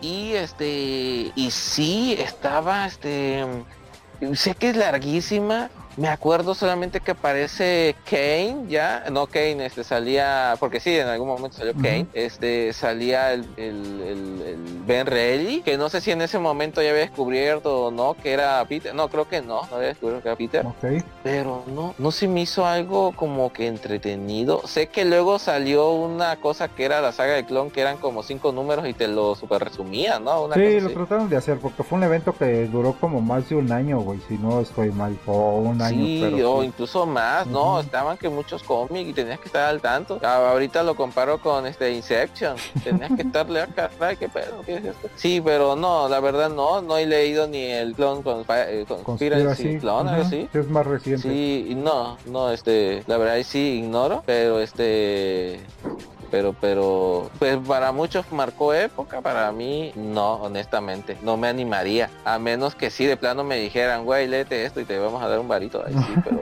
de a gratis, ne. tengo mucha lectura que, que en verdad me interesa y no he leído. Tengo mejores cosas donde voy a dar mi mi tiempo. Sí, justamente, Así pues ahí es. está la saga del clon. ¿Cuál otro traes? Me está, eh, nos quedamos en lo que me preguntas. ¿no? Ajá. Ah, vale. Sí, sí, sí. ¿Cuál sería la otra que traes? Ok. Bueno, la otra que traigo es este.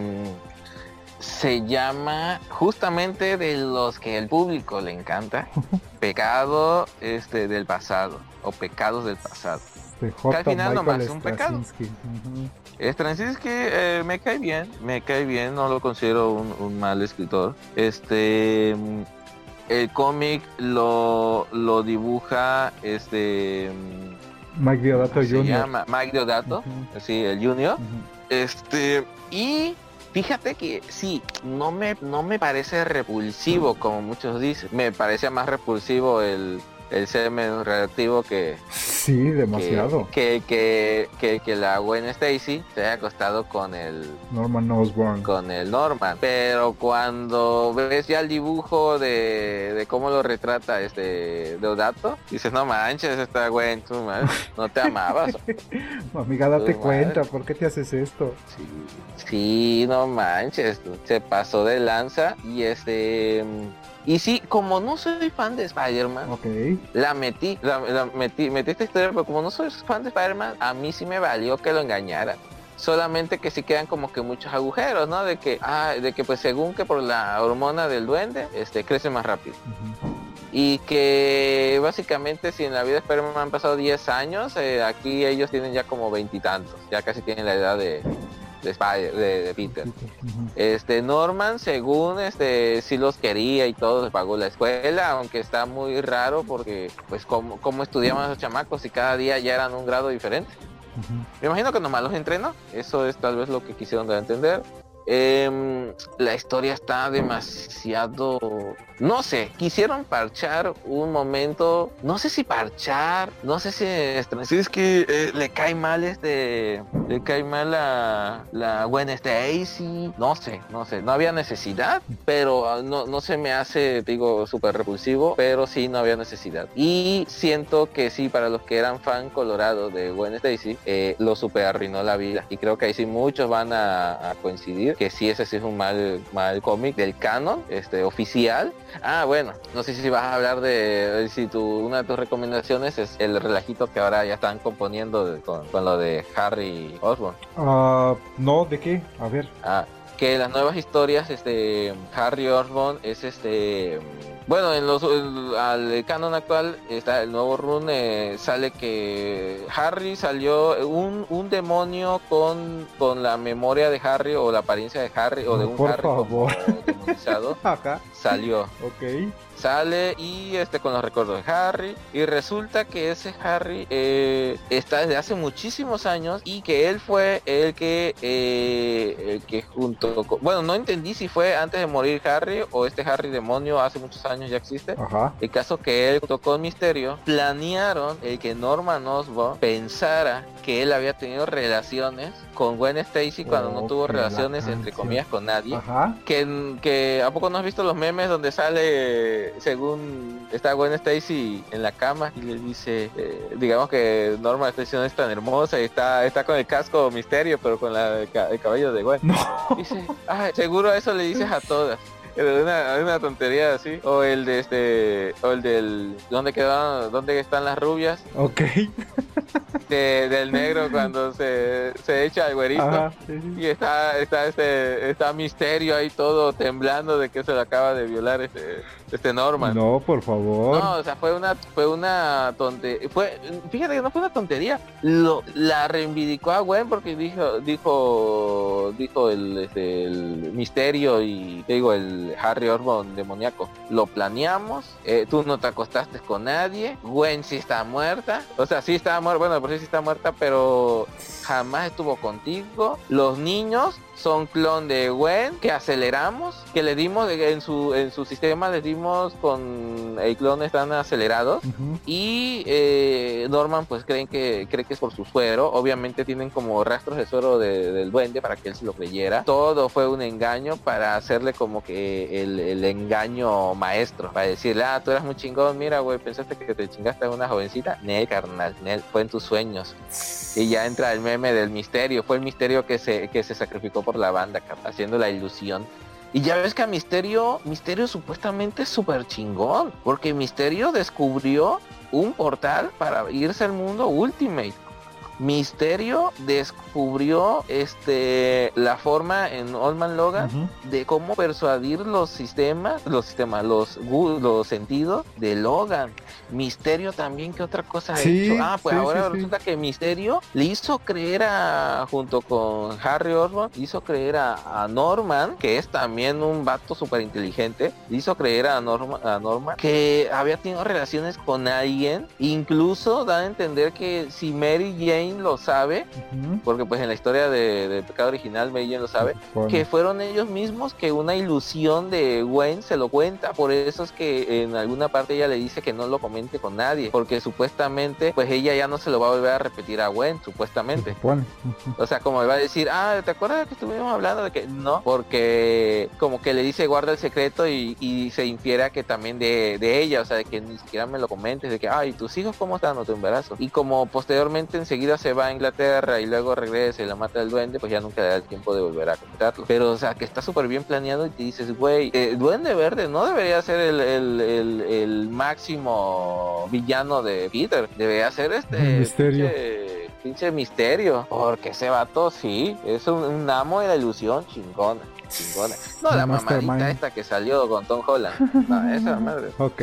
Pero sí, ese es el tú que tú lo leíste, supiste de él. Sí, fíjate que yo lo leí justamente eh, haciendo el comercial. Fue de los cómics que empezó a publicar Editorial Televisa cuando ellos agarran la licencia que la pierde Bit aquí en México. Y este venía en un cómic doble, era bimestral. Yo los compré porque eran baratísimos, le estoy hablando por ahí del 2005, 2006. Un título bimestral de 48 páginas que era este costaba 22 pesos. Entonces la verdad era bastante barato. El, este, la grapa de, de 24 páginas costaba 15 varos. Esas las publicaban mensuales. Y esta de, de Spider-Man, eh, del Amazing Spider-Man, le estaban publicando bimestral con dos números. Y lo empecé a leer ahí. A mí Michael Straczynski ya, ya lo había este, seguido. Me latía mucho. La primera vez que lo leí me gustó, la verdad. Ya después lo comenté con un amigo y me dijo, güey, acéptalo, está bien mala. Y yo, no, no está mala, sí está buena. Güey, vuélvela a leer. Y la volví a leer y dije, nada, sí tienes razón, está malísimo. creo que uno de los, mayores, de los mayores fallos que tiene es justo lo que comentas para la banda que era fans de Hueso Colorado de, de Gwen Stacy, que la teníamos aquí en, en, este, en el altar. Eh, por inocente y era una santa esa mujer. Sí sí fue así que cómo se te ocurre tocarme a, a, mi Gwen Stacy que, que, nunca nadie le había puesto un dedo encima más que el pobre Peter Parker y tú vienes aquí a profanarla su memoria Entonces, yo creo que eso fue de las peores cosas que pudo haber hecho. Eh, bueno, no, no de las peores que pudo haber hecho Straczynski, pero pues es una historia que la verdad, eh, te digo, ya que la, la vuelves a leer, si dices, ay, esto sí me queda de ver ahí algunas cosas, ¿eh? No es tan buena eh, que digamos. Y justamente haciendo la conexión, la otra historia mala que traigo viene completamente de la mano. Después de Pecados del Pasado viene una que se llama Cambios y el otro. Son ahí, voy a hacer este un combo de dos. Esta de Cambios Ah, fue justo después Ajá. de... sí, justo después de estas cosas. Eh, Fue una historia que trataban de implementar ideas de las películas de Sam Raimi, como por ejemplo lo de las telarañas orgánicas, que Peter tuviera, o bueno, que Spider-Man tuviera más afinidad con las, con las arañas, pero del momento en el que vemos a- al Peter convertirse en una araña gigante embarazada que acababa dándose luz a sí mismo, era así como que huevos, güey, ¿de qué, de qué estamos este, hablando, no? Eh, es eh, Sí, a veces digo, esas fu- fuman de la ilegal, esos cabrones, porque no. Simón saca para andar iguales. Te digo que en esta del otro, eh, uno de los villanos más recientes de Spider-Man, que creo que ahí fue donde empezó también este, a salir, no sé si fue de las primeras, que es este Morlum. Eh, tenemos la, la idea de que, bueno, tenemos ahí el desenlace después de un enfrentamiento que tienen ellos dos en donde literalmente le, le come su ojito al Spider-Man. Vemos al Peter Parker que ya se está muriendo, termina tuerto y bueno, realmente muere, porque tal cual así te lo ponen en la historia, se muere y vuelve a resucitar nuevamente, se regenera del todo y con estos nuevos poderes que les estamos este comentando, ¿no? Que ya te digo las Pero antes, antes de revivir, tiene una lucha contra una araña que yo no supe qué madre era esa araña. Ah, pero eran unas era drogas que- bien bonitas, ajá. Sí, porque yo no supe si era un, un aspecto abstracto de su mente, o sea, con la que tenía que luchar para poder revivir, o sea, para volver a tener conciencia, o vilmente si era como un dios araña, o no sé, no, no, no. Sí lo leí, no, sí lo tengo, la del otro sí lo tengo, la de cambios no. Sí, pero, pero esto sí. Y luego sale un enemigo que en su perra vida lo vuelven a usar, que es el, el, el Peter este, muerto, ¿no? Ajá. Que se vuelven como arañas. Ajá, exactamente. Sí, sí, tra- traía un mal viaje ahí bien, bien extremo, bien loco. A mí lo único que rescataba todas estas historias era el dibujo de Mike Diodato, que también siempre me ha gustado bastante, se me hace muy, muy serio, muy denso, muy profundo. eh, sus negros, su, manejo de sombras, el juego de sombras, siempre me ha parecido una locura de este güey. Y por ahí había un rumor que no sé si te has dado cuenta y si no ahí te lo dejo, que Mike Diodato de la cintura para abajo a todos los dibuja desnudos. Entonces cuando me dijeron dije, ah cabrón. Y empezó a ver historias de, de Diodato. Y sí, realmente hay muchas historias donde, sí, muchas viñetas donde tú ves así como que de la cintura para abajo que él dibuja así como que sombras y oscuros. Y dices, sí son siluetas muy marcadas, güey, realmente están desnudos, te queda la idea. No sé si lo habías notado, chécalo ahí. No lo había notado, pero lo voy a checar, ¿eh? Que está fresca la idea. Chéquenlo ahí con las viñetas de Mike Diodato y desmiéntanme que no dibuja desnudos este güey. Muy bien. Sí, pero, pero sí, sí esa, digo, esa del otro sí estuvo media bizarra. Sí, bastante, bastante bizarra la verdad. ¿Cuál otra este, cuál otra tienes? Ok, este, la, la última que traigo es la de Spider-Man, este, bueno, ni siquiera se llama Spider-Man, se llama Trouble, Trouble o Trouble, no, Trouble. es Trouble, Trouble. Este, mm, habla sobre eh, los años de juventud. Eh, en primera es eh, Joey Quesada, este, mm, junto con Bill, yo le digo Gemas, pero es. Gemas, me imagino Big Gemas. este hacen querían hacer un nuevo un- una nueva línea de cómics eh, como en la década de los 50 que eran románticos y pues dijimos, dijeron pues vamos a usar personajes conocidos que pues todos adoran al papá de Spider-Man y su mamá porque pues todos lo sienten íntimo lo sienten como si fueran sus propios padres o sea, es una idea tan tonta. Dice, "Ah, vamos a usarlo, vamos a usarlo como una tipo, eran el antiguo sello de Epic que usaba Marvel. Eh, lo querían hacer tipo libro de bolsillo, como en, en los tiempos de los 50. y pues llaman a uno de sus pesos pesados que estaba trabajando en Ultimate, que había hecho este Ultimate, Ultimate este Mark Miller. Ok. No, no, Mark Miller fue el que hizo Ultimate, ¿no? Este, sí, Mark Miller hizo Ultimates con Brian Sí. Hitch. Sí, ¿Y quién fue el que hizo este Ultimate X-Men? Ultimate X-Men, ah, ahorita te digo quién lo escribió porque no tengo a la mano el Sí, dato. porque pues este Bendis fue el que hizo Ultimate Spider-Man. Y este Eh, bueno, Miller fue los En lo que buscas, eh, empiezan ellos a querer hacer una historia de También amor fue de Mark Miller. con estos cuatro Mark personajes. Miller escribía Mark Miller. X-Men, ajá, con Adam Cuban en los lápices. Bueno, pues digamos que era su peso pesado y dijeron, ah, pues que él haga, aunque el que hacía Ultimate Spider-Man era este Bendis, Michael Bendis, dijeron pues que Miller nos haga una historia precuela de amor, o sea, Miller hab- hablando de amor, por Dios. Ok. este hablando sobre los años eh, los años 70 más o menos y cómo se conocen Ben Parker Richard Parker con esta May y esta Mary la May Peter. Ok. y se hace una relación de que fulanito engañó a fulanita yo me acosté yo hice aquí ay no lo tiene mejor lo tiene más rico. Así se hizo. Así se hizo y resulta, resulta que pues tuvo cinco números, cinco números duró esa cosa. Yo lo leí, no sé por qué lo leí. ¿Por qué Yo me hago digo, ¿qué- esto? ¿Qué, qué?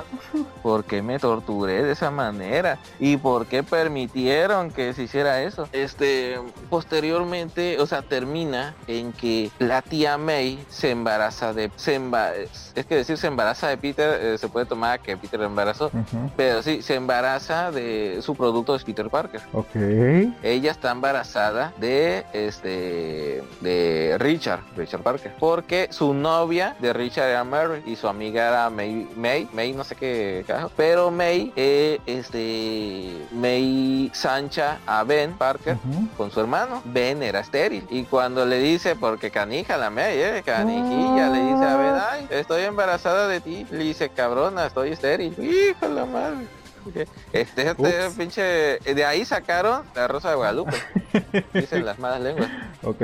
Luego de eso, pues se separan, obviamente, ¿no? Pues te están metiendo un chamaco, huye, hijo, y cuéntaselo a quien más confianza le tengas. Mucho ojo, decía Chabelo. Exacto. Pues Ben se va y Mary, eh, pues ya no le quiere hablar a Richard Parker. Le dice, Nel, carnal, porque pues tú con mi mejor amiga hasta la embarazaste. Pero resulta que los papás de May, pues son súper conservadores. Que me hace, se me hace una tontería porque en la, en el canon normal la conservadora es May. Pero aquí según sus papás son súper conservadores de May en este universo Ultimate.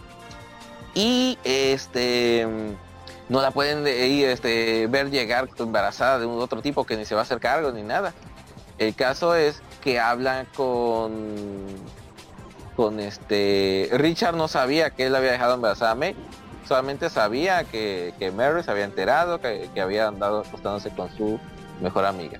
Caso que Mary le dice a May, no te preocupes, Richard todavía me quiere y pues nomás porque somos cuatachas de años, me voy a vivir contigo en lo que tienes tu hijo y yo voy a regresar con él a decirle pues mira no quería que lo supieras pero pues no puedo con los gastos este hijo es nuestro. No. y ya dan a entender que pues a la familia de, de Mary que bueno que es la que se convirtió en Mary Parker le valía un cacahuate su hija porque esa sí no tuvo problemas con llegar con su familia y decirle estoy embarazada pero May no el caso es que entonces en el universo Ultimate queda que May Parker por eso quiere tanto a su sobrino porque no es su sobrino, Mm. realmente es su Tan, hijo. tan, tan. Y, eh, y se queda que luego baja una rosa blanca y dice, ¿y esta rosa tan hermosa? ¿Quién la dejó aquí?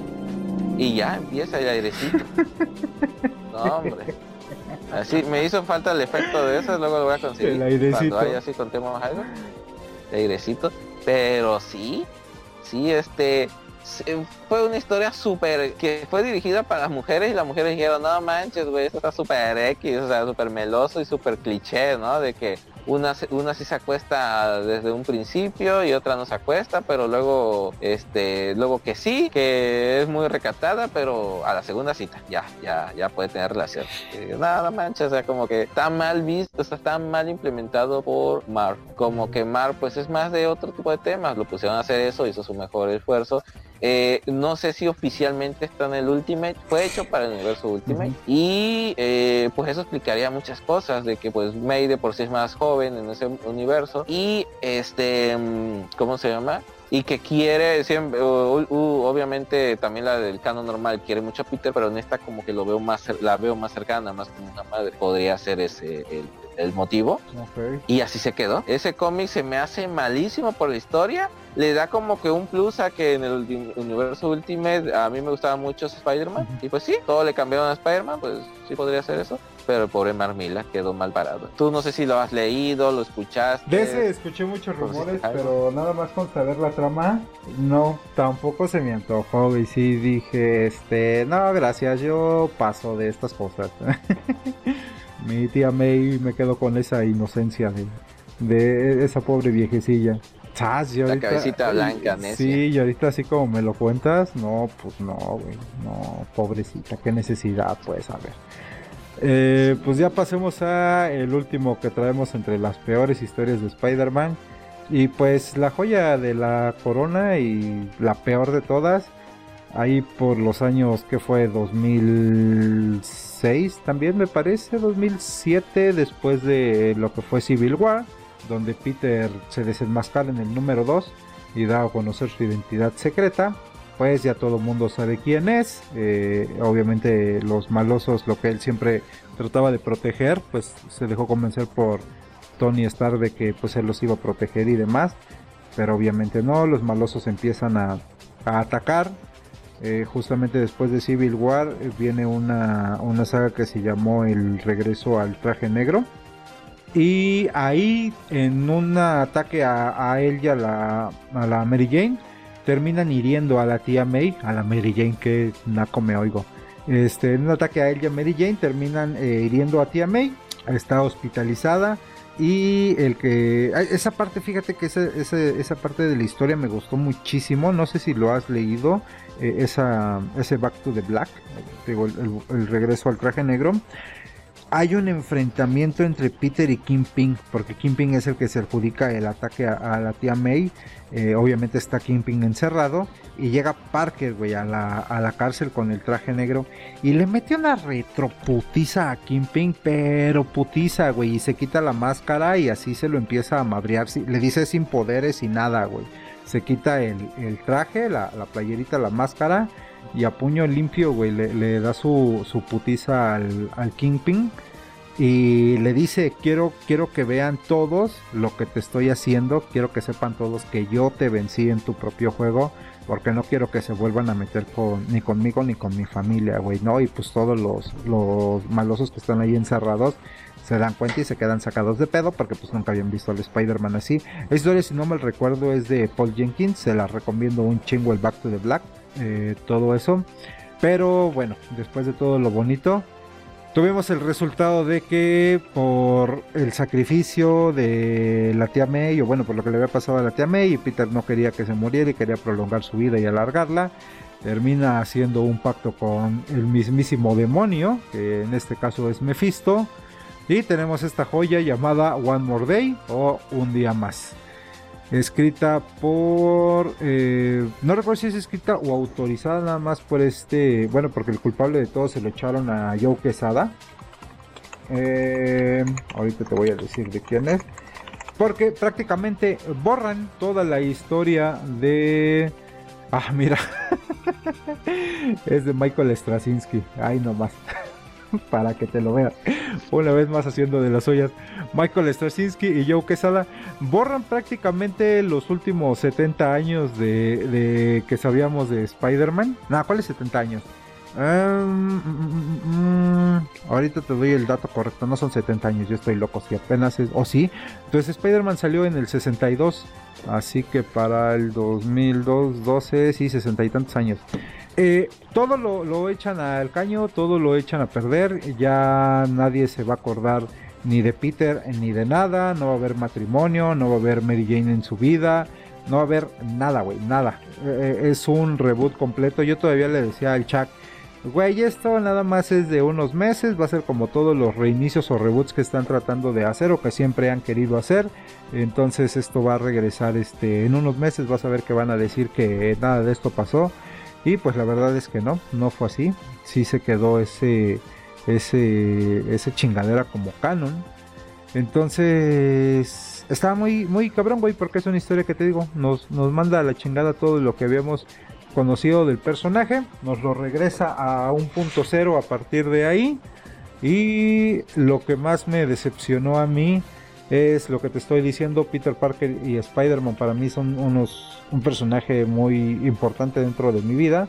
Y ver aquí que el personaje que toda la vida nos ha hablado de poder y responsabilidad empieza a jugar con la realidad para prolongar la vida de la tía May. Era prácticamente como pues esto no puede pasar, no puede ser, eh, no es no es así, este no es el el Peter o el Spider-Man que conocemos, pero pues estos güeyes les valió un comino y dejaron esta historia de One More Day.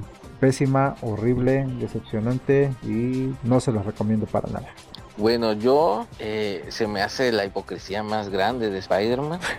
su momento de brillar para que a mí me dé la razón de por qué lo ¿Tú que ya lo odias exactamente? Este, sí, obviamente el aunque no sea yo fan de Spider-Man, el mefistazo, todo el que medio se lea el mundo de Spider-Man siempre le queda la duda de que y la Mary Jane y la María Juana, ¿qué onda?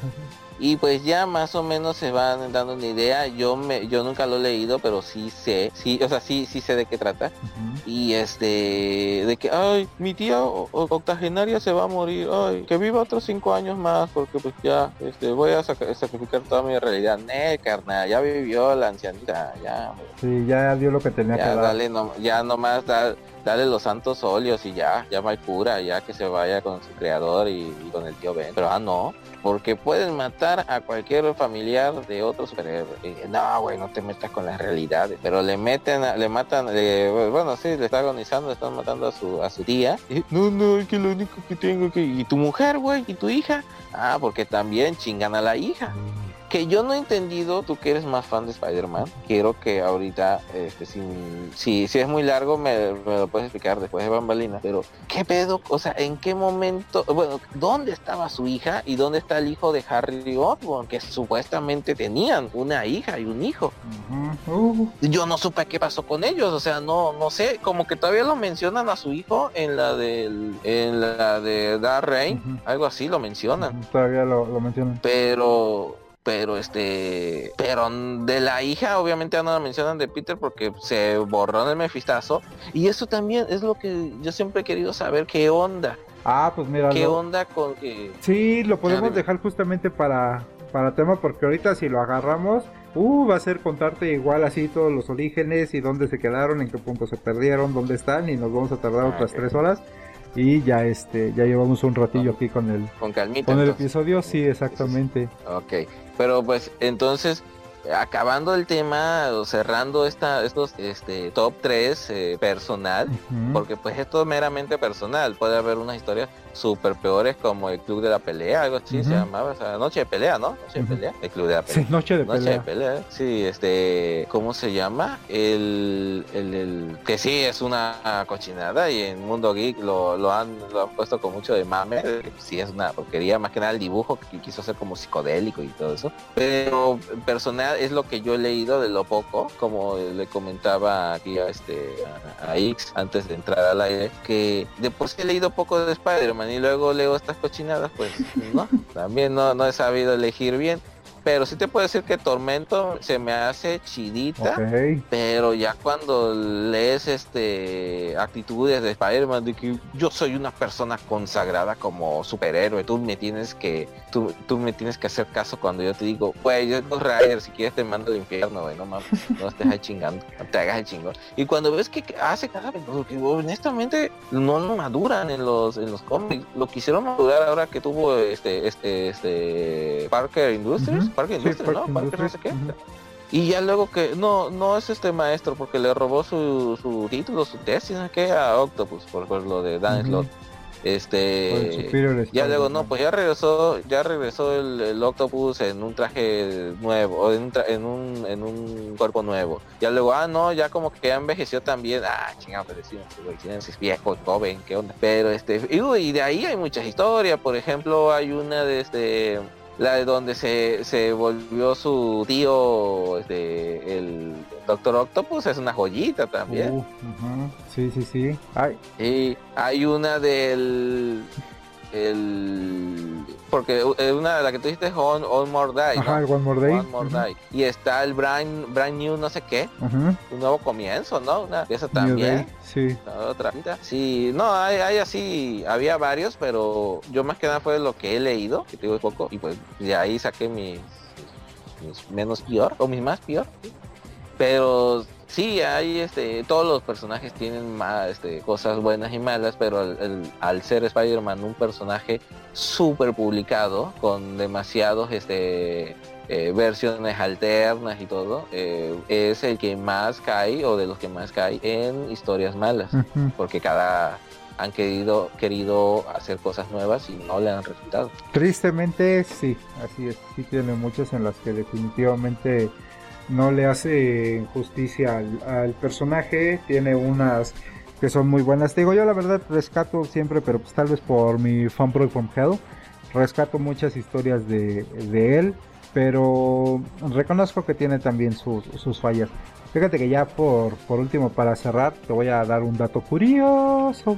Hay una historia, justamente de ahí del. cuando estaba este corrido de, la saga de los clones es el número 411 de este primer, este primer volumen de la colección del Amazing Spider-Man.